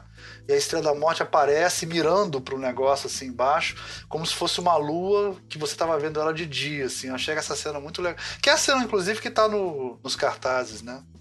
É, visualmente, essa cena é muito impactante para mim. Eu achei interessante. Achei um jeito novo de, de, de de tratar a Estrela da Morte, assim. Que a Estrela da Morte está em todos os filmes, na verdade, né? Quase todos, mas achei um, uma, um, um, jeito novo de retratar ela. Ela como se fosse uma, uma lua nascente, assim, né? Mirando para uhum. destruir, né? Eu gostei dessa cena. Achei bem legal. É, eu acho que. Vocês. Posso falar? Pode, pode. Pode, por favor. Eu acho que para mim foi a cena da morte do Shield e a cena da morte do, do Basil, porque eu tava, Basil, porque eu tava, tipo, morria uma pessoa e eu me pegava próxima, sabe? Aí eu, eu fui. Eu fui o filme inteiro, tipo, morreu essa pessoa, não, mas tem, sobrou esse, vai dar tudo bem, vai dar tudo certo. Aí, obviamente, não vai dar tudo certo. Mas eu acho que a morte dos dois, pra mim, foi, foi bem, bem forte, assim. E essa cena da praia também, né? Eu acho que. Eu acho que todas as cenas. Na verdade, eu diria que todas as cenas de morte dos personagens centrais, para mim, foram fortes, porque eram cenas que elas davam é, um sentido a mais para toda essa questão da rebelião e, e, uma das coisas mais legais do filme para mim que é essa questão de tipo rebeliões e, e, esperança pesa tem um custo né? E o custo são vidas. Então eu acho que teve um tratamento é, um pouco melhor mas especial assim digamos na cena da morte de todos eles inclusive do robô exatamente para que quando a gente estiver assistindo o filme e vendo sobre guerra e etc. E é por isso que eu falo que Rogue One é o, é o melhor filme, é o, porque é um filme que melhor entrega também o tema que Star Wars quer discutir. Então, é, que é essa coisa de que guerras e rebeliões e esperança custa.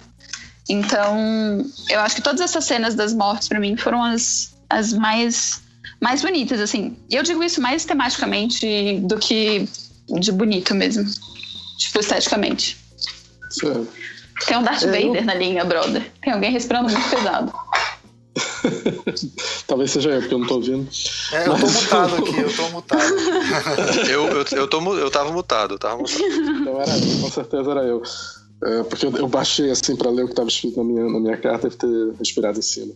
É, cara, eu, é difícil para mim escolher uma cena, cara. É engraçado. É, como é um filme mais frio, no sentido de não ser.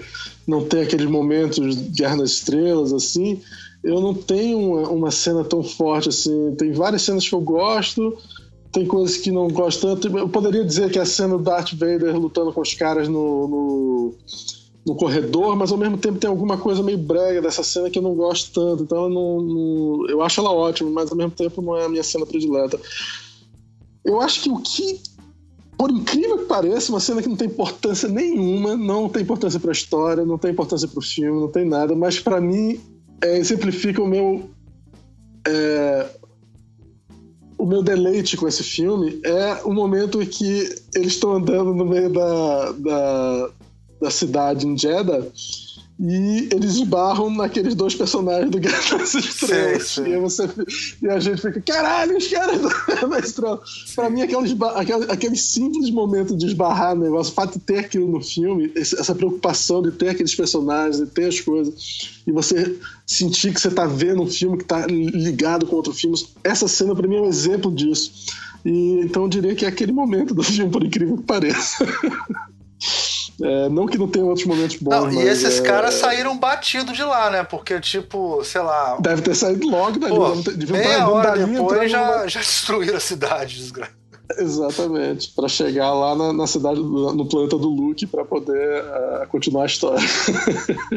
Eles são o, o Rosencrantz e Guildenstern da, da, da, da, Guerra nas Estrelas. Cara, essa daí, gente, vocês vão ter que procurar na internet, viu? Porque pegou referência shakespeariana no meio do podcast. Você achava que era o, era o R2D2 e o, e o, e o C3PO, que era o Rosencrantz e Guildenstern? Não, é, são esses caras. Mas é, é, é, eu acho isso, talvez por o filme ser mais frio, eu, eu também não, não chorei com nenhum dos personagens. Eu gosto muito das cenas, todas as cenas com o robô também, o K2SO. Eu adoro, adoro todas as cenas com ele, achei o humor dele perfeito, um humor bom. É, a não ser no final, que eu não acho tão bom, mas as outras cenas todas são O momento que ele diz que. Que o pessoal diz: não, se, a gente, se o escudo não abrir, a gente vai bater direto e vai, e vai morrer no espaço. Aí o robô, vocês é. não, eu não. É, eu não, todos no morrer no espaço, eu não. eu, eu não, eu, eu sou feito pra. pra, pra... é ótimo. Anyway. É, e você, Ricardo? Ricardo? Cara, é difícil encontrar uma cena predileta nesse filme. É, é, não, não tem muito, não. Eu acho assim. É, eu talvez eu queria comentar que eu achei uma coisa interessante vendo esse filme, porque eu vi esse filme com uma, tinha uma família do meu lado, com uma criança pequena, e eu achei muito interessante ver que a criança muito pequena, devia ter uns sete anos, uma coisa assim, é, que acho que é a idade que a gente tinha quando viu o Império Contra-Ataca, Léo. Eu acho que sim, né? Não me lembro. Não sei é, qual idade você falou que a criança tinha? É que devia ter uns sete, seis anos, por aí. Eu sei mais ou menos a idade que a gente tinha, né? Não me lembro. É, não, do Império Contra-Ataca com certeza. É, e aí o filme estava funcionando perfeitamente para o menino, um filme claramente feito mais para adultos. E no final os pais ficaram super emocionados, a mãe começou a chorar e o garoto não tinha entendido. Ele achei interessante o seguinte: o filme ele entendeu toda a cena de ação, gostou de tudo. E Guerra nas Estrelas ele conhece o universo, tá gostando de tudo. Ele não entendeu muito, talvez que o, o, as pessoas morreram, que é muito importante é, a morte é dele, sabe como é que é? Criança não é, ele não ter sacado bem a parte emocional disso. E aí a mãe começou a. A primeira mãe ficou emocionada porque o filho gostou do que ela ama, tá entendendo? E achei isso interessante. E aí ela começou a chorar duplamente, né? Porque o filho agora estava recebendo o legado de Guerra nas Estrelas, né? E agora ela chorou porque os personagens morreram também. Aí o filho percebeu que a mãe tá triste, ela veio, abraçou a mãe e falou assim: É muito triste, mamãe, é muito triste. então eu achei interessante porque é, o episódio 7, que é um filme que me decepcionou muito, é, tem muita coisa boa no filme, mas ele, eu acho que a estratégia dele me excluiu, sabe? Isso me incomodou muito. E eu acho que é possível você fazer um filme que não vai excluir uma geração, não precisa ter 40 anos de idade, mas pode ter 20, 20 mais de 20 anos, 25 anos, sei lá, para você poder apreciar esse filme. Então eu acho que esse filme todo, essas coisas todas que vocês falaram, a coisa da parte estética do filme, do roteiro ser mais adulto, é, acho que tudo isso fez com que o filme para mim fosse uma experiência. Eu, agora eu sinto que eu tô vendo um filme de Guerra nas Estrelas e que agora vamos ver o que, é que vai vir adiante. Foi isso Exatamente, eu, eu, acho que a gente não. A ideia é que a gente não precisa de ursinho, de pelúcia, para ser um filme que as crianças também consigam gostar, né? Eu acho que isso também é importante. É, não sou contra os Ewoks, só deixar claro, não sou contra ter os Ewoks e nada disso. Mas eu acho que, que pode ter uma outra opção também, né? Não precisa ser dessa jeito. Agora, você não respondeu a pergunta qual foi a cena que você mais gostou, mas vamos passar para outra então, que é... é porque não tem, eu não tenho não, uma cena que bem. eu mais. Eu não é, tenho. E, e, e, agora, em que, em que colocação esse filme ficou para vocês? A Rebeca falou que para ela o sentimento agora é que é o melhor filme de Star Wars de todos, né? Sim, com certeza. E para vocês que são velhos, Fala, Léo, você tem uma resposta, você cara, tem uma resposta é boa, já que você falou isso. É difícil, é difícil competir com com o retorno, com o retorno Jedi, não, desculpe, com o Império Contra-Ataca, ainda é o, é o, é o nível né, da coisa. Mas eu acho que ele sendo um filme novo, ele funciona de certa forma pra, melhor hoje em dia do que o Império Contra-Ataque. Eu acho que o Império Contra-Ataque antiquado, o ritmo e as coisas. Então eu entendo que ele seja. Eu acho que ele talvez com os anos passando, mais e mais pessoas vão começar a dizer o que a Rebecca está dizendo, que ele é o melhor de todos. É, eu acho. Para você é o Não segundo, sei. então. Mas para você? Ainda, ainda é o segundo. Talvez alguns anos eu comece a mudar essa ideia, mas é, para mim ainda é difícil eu, eu dar as costas pro, pro contra-ataque e botar esse na frente. Eu sou, eu sou muito fiel para fazer isso. mas talvez seja o segundo, cara, porque tem muita coisa boa é, no filme. É, eu, aliás, se fosse fazer uma, uma lista da, da ordem das coisas, eu diria que o primeiro seria o Império Contra-Ataque, o segundo seria o Rogue One, o, o terceiro seria o Guerra nas Estrelas, o New Hope, né? A Nova Esperança. O quarto seria The Force Awakens, né? E, o, e depois viria é, talvez Ataque dos Clones, depois A Vingança do Sith e depois The Phantom Menace e aí viria o Retorno de Jedi. Eu detesto o Retorno de Jedi, como vocês podem ver. Mas a gente está vivendo num mundo onde, onde isso é apenas o começo, né, gente? Daqui a pouco a gente vai ter o próximo episódio, vai ter outras aventuras do Han Solo e por aí vai. Então é a gente está aqui olhando para um, uma coisa que está apenas começando. E esse filme mostrou que esses filmes que não são parte da saga em si tem muito caldo para dar, cara. O universo. Não é mais, a gente não tá mais vivendo. Exatamente, é, a gente não tá mais vivendo. Exatamente, a gente não tá mais vivendo num mundo onde era o, o, fora da saga era o Caravana da Coragem e o Natal de Chewbacca. A gente tá vivendo num mundo onde, onde, onde a gente tem Rogue One, cara. Puta que pariu. Foda. E você, Ricardo? Cara, eu interessante porque eu nunca tinha pensado sobre isso ainda, né? E eu tô pensando mais em função do que o, a Rebeca e o Léo falaram agora. É, eu, eu acho o seguinte, que a, a eu tenho dificuldade de comparar esse filme ao Império Contra-Ataca porque a história do Rogue One é muito simples a história.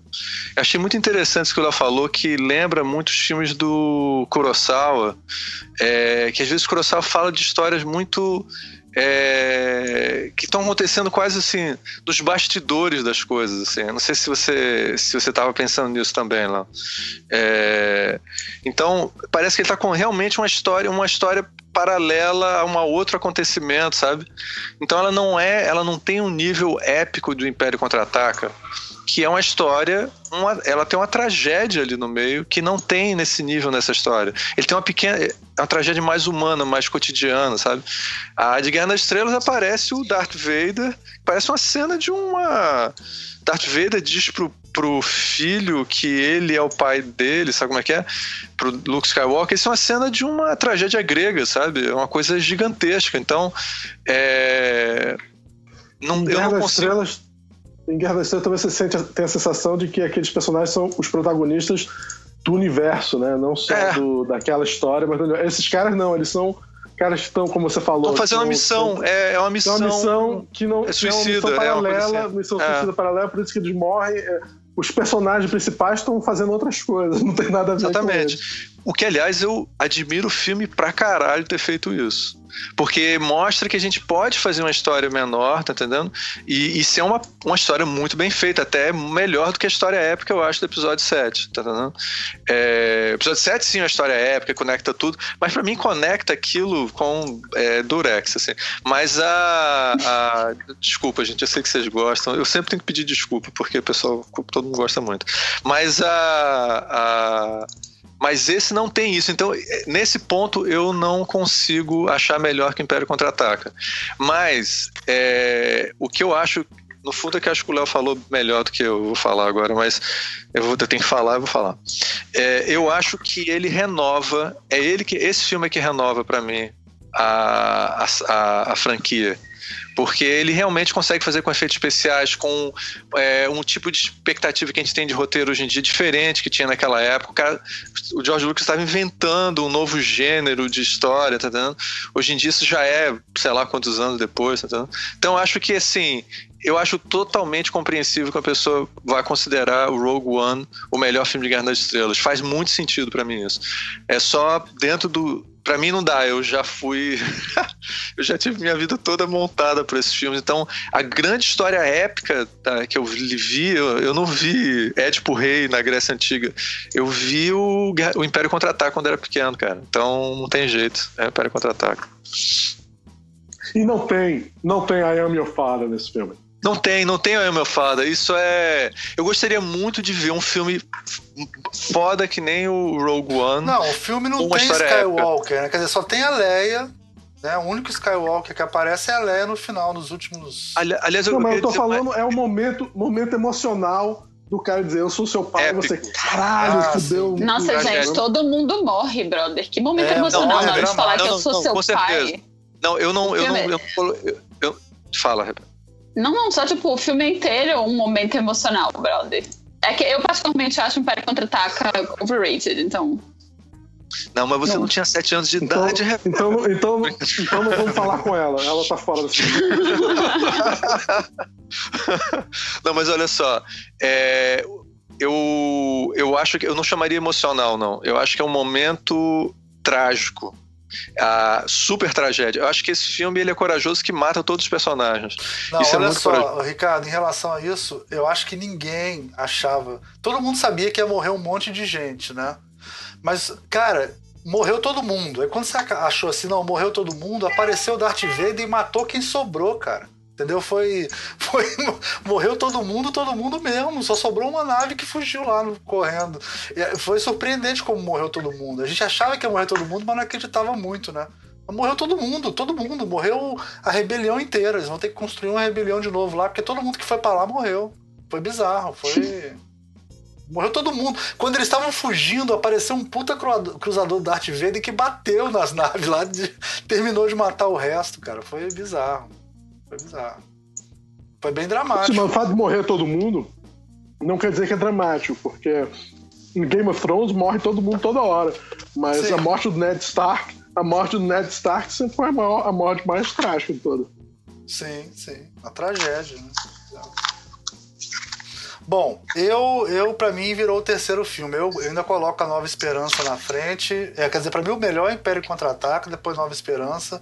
Mas esse é terceiro com louvor, cara. E pode ser que ele mude no futuro, viu? Porque ele é, é um, é um. O filme... mais foda é que ninguém esperava que esse ia ser o terceiro, ou o segundo, ou o primeiro. Né, Exatamente. Né, a gente achava que fosse ser um fiolim, um filim, né? Aquela coisa, tipo um. Uh, não, você falava, né? Ah, esse daí vai ser só um filme, eu tô esperando a saga. Você nunca esperava é... que ia ser esse é. filme, cara.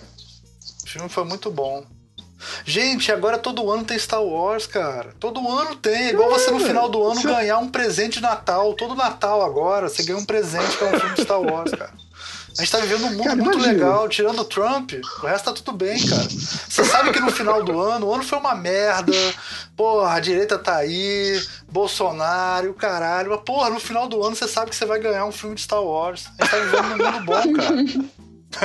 É um mundo que tem esperança, entendeu? Todo mundo vai ver é, Star não, Wars. Não troca, não, não troca Quando... esse mundo por nada. Não troca, Porra, não troca. Não, é, é, vai ser aquele final distópico. Daqui a dois anos a gente vai ver um mundo distópico tipo Blade Runner, mas tem Guerra nas Estrelas. Mas tem um Star Wars no final do ano, entendeu? Todo mundo fica satisfeito com isso, cara. Você sabe que vai ter um Star Wars. E ainda a gente vai ter replicantes, perfeito. Não, cara, pra sempre. Você tem que parar pra pensar que vai ser pra sempre agora. Nunca mais vai parar de ter um filme de Star Wars por no mínimo um filme por ano. Isso é muito bom. Isso é um... A gente vive num mundo feliz, cara. Onde tudo tá bem. É, não, com certeza. É, cara, acho que tá na hora da nossa consideração final, né? Vamos, vamos, vamos, lá, vamos lá. É, acho que eu falei, é isso mesmo. Acho que é, é, esse filme consolidou essa ideia de que todo ano a gente vai ter um filme de Star Wars. A gente tá vendo que é um universo que tem muito caldo para dar, entendeu? É um... Você vê esse filme, cara, esse filme de invasão que teve agora, é... que ele, a invasão em si, ela não teve nada demais, né? Ela foi uma invasão tipo filme de guerra mesmo, né? Assim, todo mundo morre, o cara fica lá acossado, tem que fugir para que um leve a informação e consiga transmitir e tal. Aí você vê uns equívocos, que nem foi Esquadrão Suicida, que em vez de fazer um filme assim, né? Um filme de assalto, para pegar alguma coisa e levar, eles fazem aquela merda lá, entendeu? Quer dizer, os caras não estão. Os caras estão focados em fazer uma, o simples, né? Eles não estão. Na verdade, verdade é um filme simples, né? Botou lá o leite azul, apareceu o leite azul, gritei, leite azul, sabe qual é?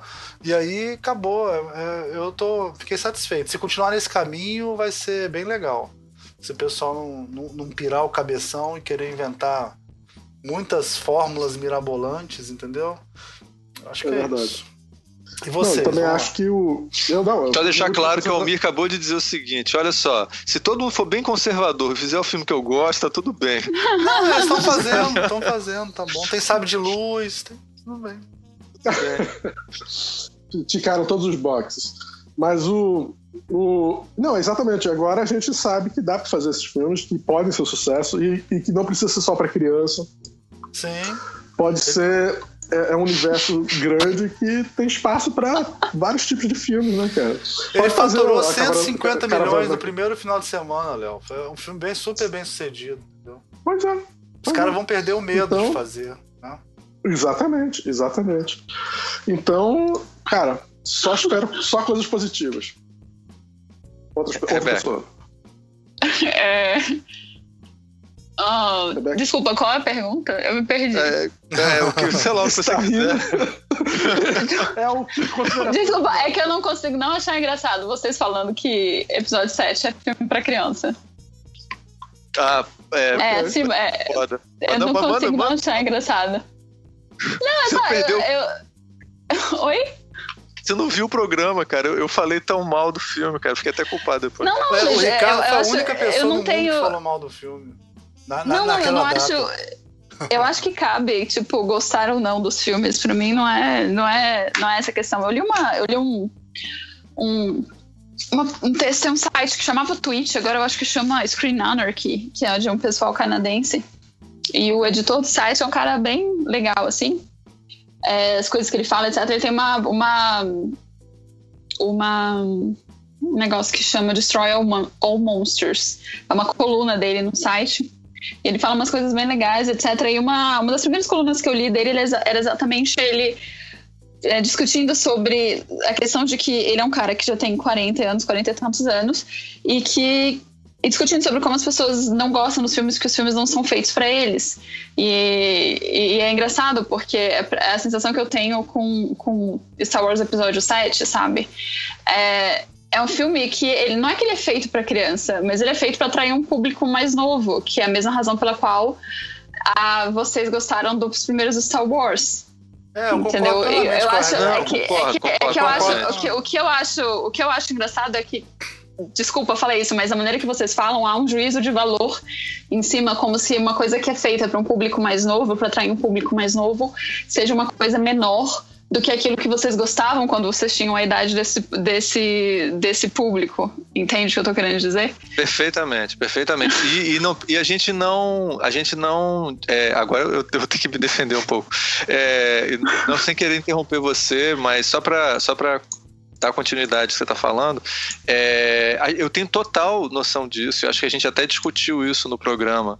É, o que eu achei ruim é, do filme é exatamente o fato dele fazer, é, cometer certas coisas que eu acho que, por exemplo, nesse filme ele não, não se preocupou em cometer, como o cara tem a, o BB-8 na mão dele, que é toda a. O, é como se fosse os planos da Estrela da Morte, está lá na mão dele, e ele entra dentro de um bar cheio de, de criminosos. A primeira coisa que o cara faz é só, o BB-8 acabou de passar pela porta ali, ele tá com os planos ali, e depois o Império desse ali. Tá entendendo? Essa despreocupação absoluta com o roteiro, com qualquer consistência de roteiro. Isso não é um filme de arte, né? Que você pode fazer uma história maluca do que você quiser. É uma estrutura clássica. Isso é inaceitável em qualquer outro filme. Então, a, a mesmo sendo para criança. Então, o filme é repleto dessas coisas. E a gente não ficou incomodado eu acho, assim, eu posso estar sendo preconceituoso, porque tem o Han Solo, tem o, o, tem todas aquelas coisas que são legais. Eu não tô, eu não tô chateado que o filme é para criança necessariamente. É porque o filme ele foi infantilizado, tá entendendo? De uma certa maneira, uma história que não é necessariamente infantilizada. Agora, o filme não tem qualidades. Eu acho a, eu acho, por exemplo, e a gente falou muito disso. Eu acho o personagem da Rey um dos melhores personagens de Guerra das Estrelas. Ela, em muitos aspectos, é mais interessante que o Luke Skywalker. O Luke Skywalker vai ficando interessante. Mas inicialmente é um personagem muito sem graça. A Rey já começa um personagem interessante. Eu acho que tem, tem muitas coisas positivas no, no episódio 7. Mas eu acho que tem essas coisas que nesse filme eu não achei que tinha. Não, não, não. É. Eu, eu, eu, concordo e discordo de você um pouco, Ricardo. Eu acho que a questão do, do, do infantil, o Guerra das Estrelas originalmente era uma história infantil. Não eu tem, acho que o único que não é infantil Exatamente. é o Rogue One. Eu acho que o único que não é infantil Exatamente. é o Rogue One. Todos os outros são infantis. Não, eu não falei eles... que não é. Eu falei, eu não falei que é infantil. Calma, calma. Deixa, deixa eu falar. Fala, fala, fala, fala, fala, fala, fala, sua parte, fala sua parte. Fala, fala. É, é, a questão não é essa. Todos eles eram, eram infantis e a gente era garoto quando viu sem dúvida nenhuma. Só que é, esse filme é feito, como a gente falou no começo, feito para as pessoas que cresceram, tá entendendo? Para uma. E isso é muito legal.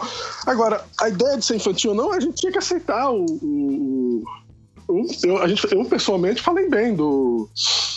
Do Force Awakens. Não falei mal do filme, não. Mas não era um filme feito para mim, tá entendeu? É um filme feito por uma geração mais nova. Para criança, de certa forma. Eu, acho, eu não acho que eu tô errado em dizer que é um filme para criança. Inclusive, muitos dos erros de de roteiro do filme, ou, absurdos, como o fato de, repente a Ray entra na Millennium Falcon, de repente, rouba a Millennium Falcon por acaso, e a próxima cena ela encontra o Han Solo sem nenhum motivo. É absurdo, tá entendendo? Não tem, não tem como dizer que aquilo é ok. No filme de adulto aquilo é inaceitável. A gente, é ah, a não, força, é pra criança, whatever. Não é a força, foda-se. É a força. Não é, a força. é ruim. É não, não, ruim, esse eu não é acho. ruim. Eu, eu acho isso daí a força. Vontade, Isso daí, é, é, eu, não, isso, é, não, isso eu acho que é a força, Léo. Isso deu sentido. então é a força, me desculpe, gente. Não tem nenhum outro momento que isso acontece. Se é a força, Não, pra mim é a cena. É a a forçação. Cena... Não é a força, é a forçação. Forçação de barra. É a forçação, cara. Pô, eu Mas, acho que talvez a, aí a vai, gente aí- tem, a gente tem que parar de falar infantil, porque também infantil fica parecendo. É melhor a gente falar que é pra criança, porque infantil dá uma outra conotação, talvez. Talvez que a Rebeca tenha sentido também, entendeu? Tipo, infantil é, É, eu- diferente de filme pode para ser, criança. Né? É. Acho que tem um pouco. Pode ser, eu não sei, mas eu, eu não vejo o fato de dizer que é infantil necessariamente negativo, não. É, e a gente entende que a gente era criança quando a gente viu os outros, por isso que a gente tem uma É, relação eu acho que especial com todos são infantis. O mas é, é que eles têm que ter essa pegada infantil nesse sentido. Tem que ser pra criança, mas na verdade não é só pra criança, Mas- é pra todas as idades. Né? Eles fazem hoje em dia esses filmes pra todas as idades. Mas é aquele negócio, agora, o- quando eu falo infantil, o primeiro Guerra nas Estrelas, ele não é totalmente infantil. O segundo Guerra nas Estrelas não é totalmente infantil também. Não, não é. Tem o Yoda, que é meio infantil, mas o Yoda ainda é respeitável. Infantil é o Retorno de Jedi. O Retorno de É. É uma bosta, velho. É, o, o, o, o primeiro filme Mas tem como é aquela. que você diz, como é que você fala, como é que fala que não é pra olhar com, com olhos negativos quando fala infantil e você fala que o terceiro é uma bosta porque ele é infantil? É uma bosta. Eu não falei que é porque ele é infantil, eu disse que é uma bosta. é uma bosta. Mas como você Agora, não explicou por quê, Léo? Você, você não tá explicou fazendo- por quê, fica parecendo que é porque ele é infantil. É, ok. Ela- A, a Ok, Rebeca tá mas- certa. A nossa, a nossa retórica é de um bando de velho falando. Ela tá certa. Do jeito que a gente Agora, fala. se você quer- se você, você- sabe se você por quê. fa- Você sabe que é uma merda. Você sabe que é uma merda. Você você sabe por quer quê. Sabe como é que fazer é? um, um- Mas se você quer fazer um, um podcast com crianças de, de 10 anos falando sobre os filmes, também pode ser, não tem problema nenhum.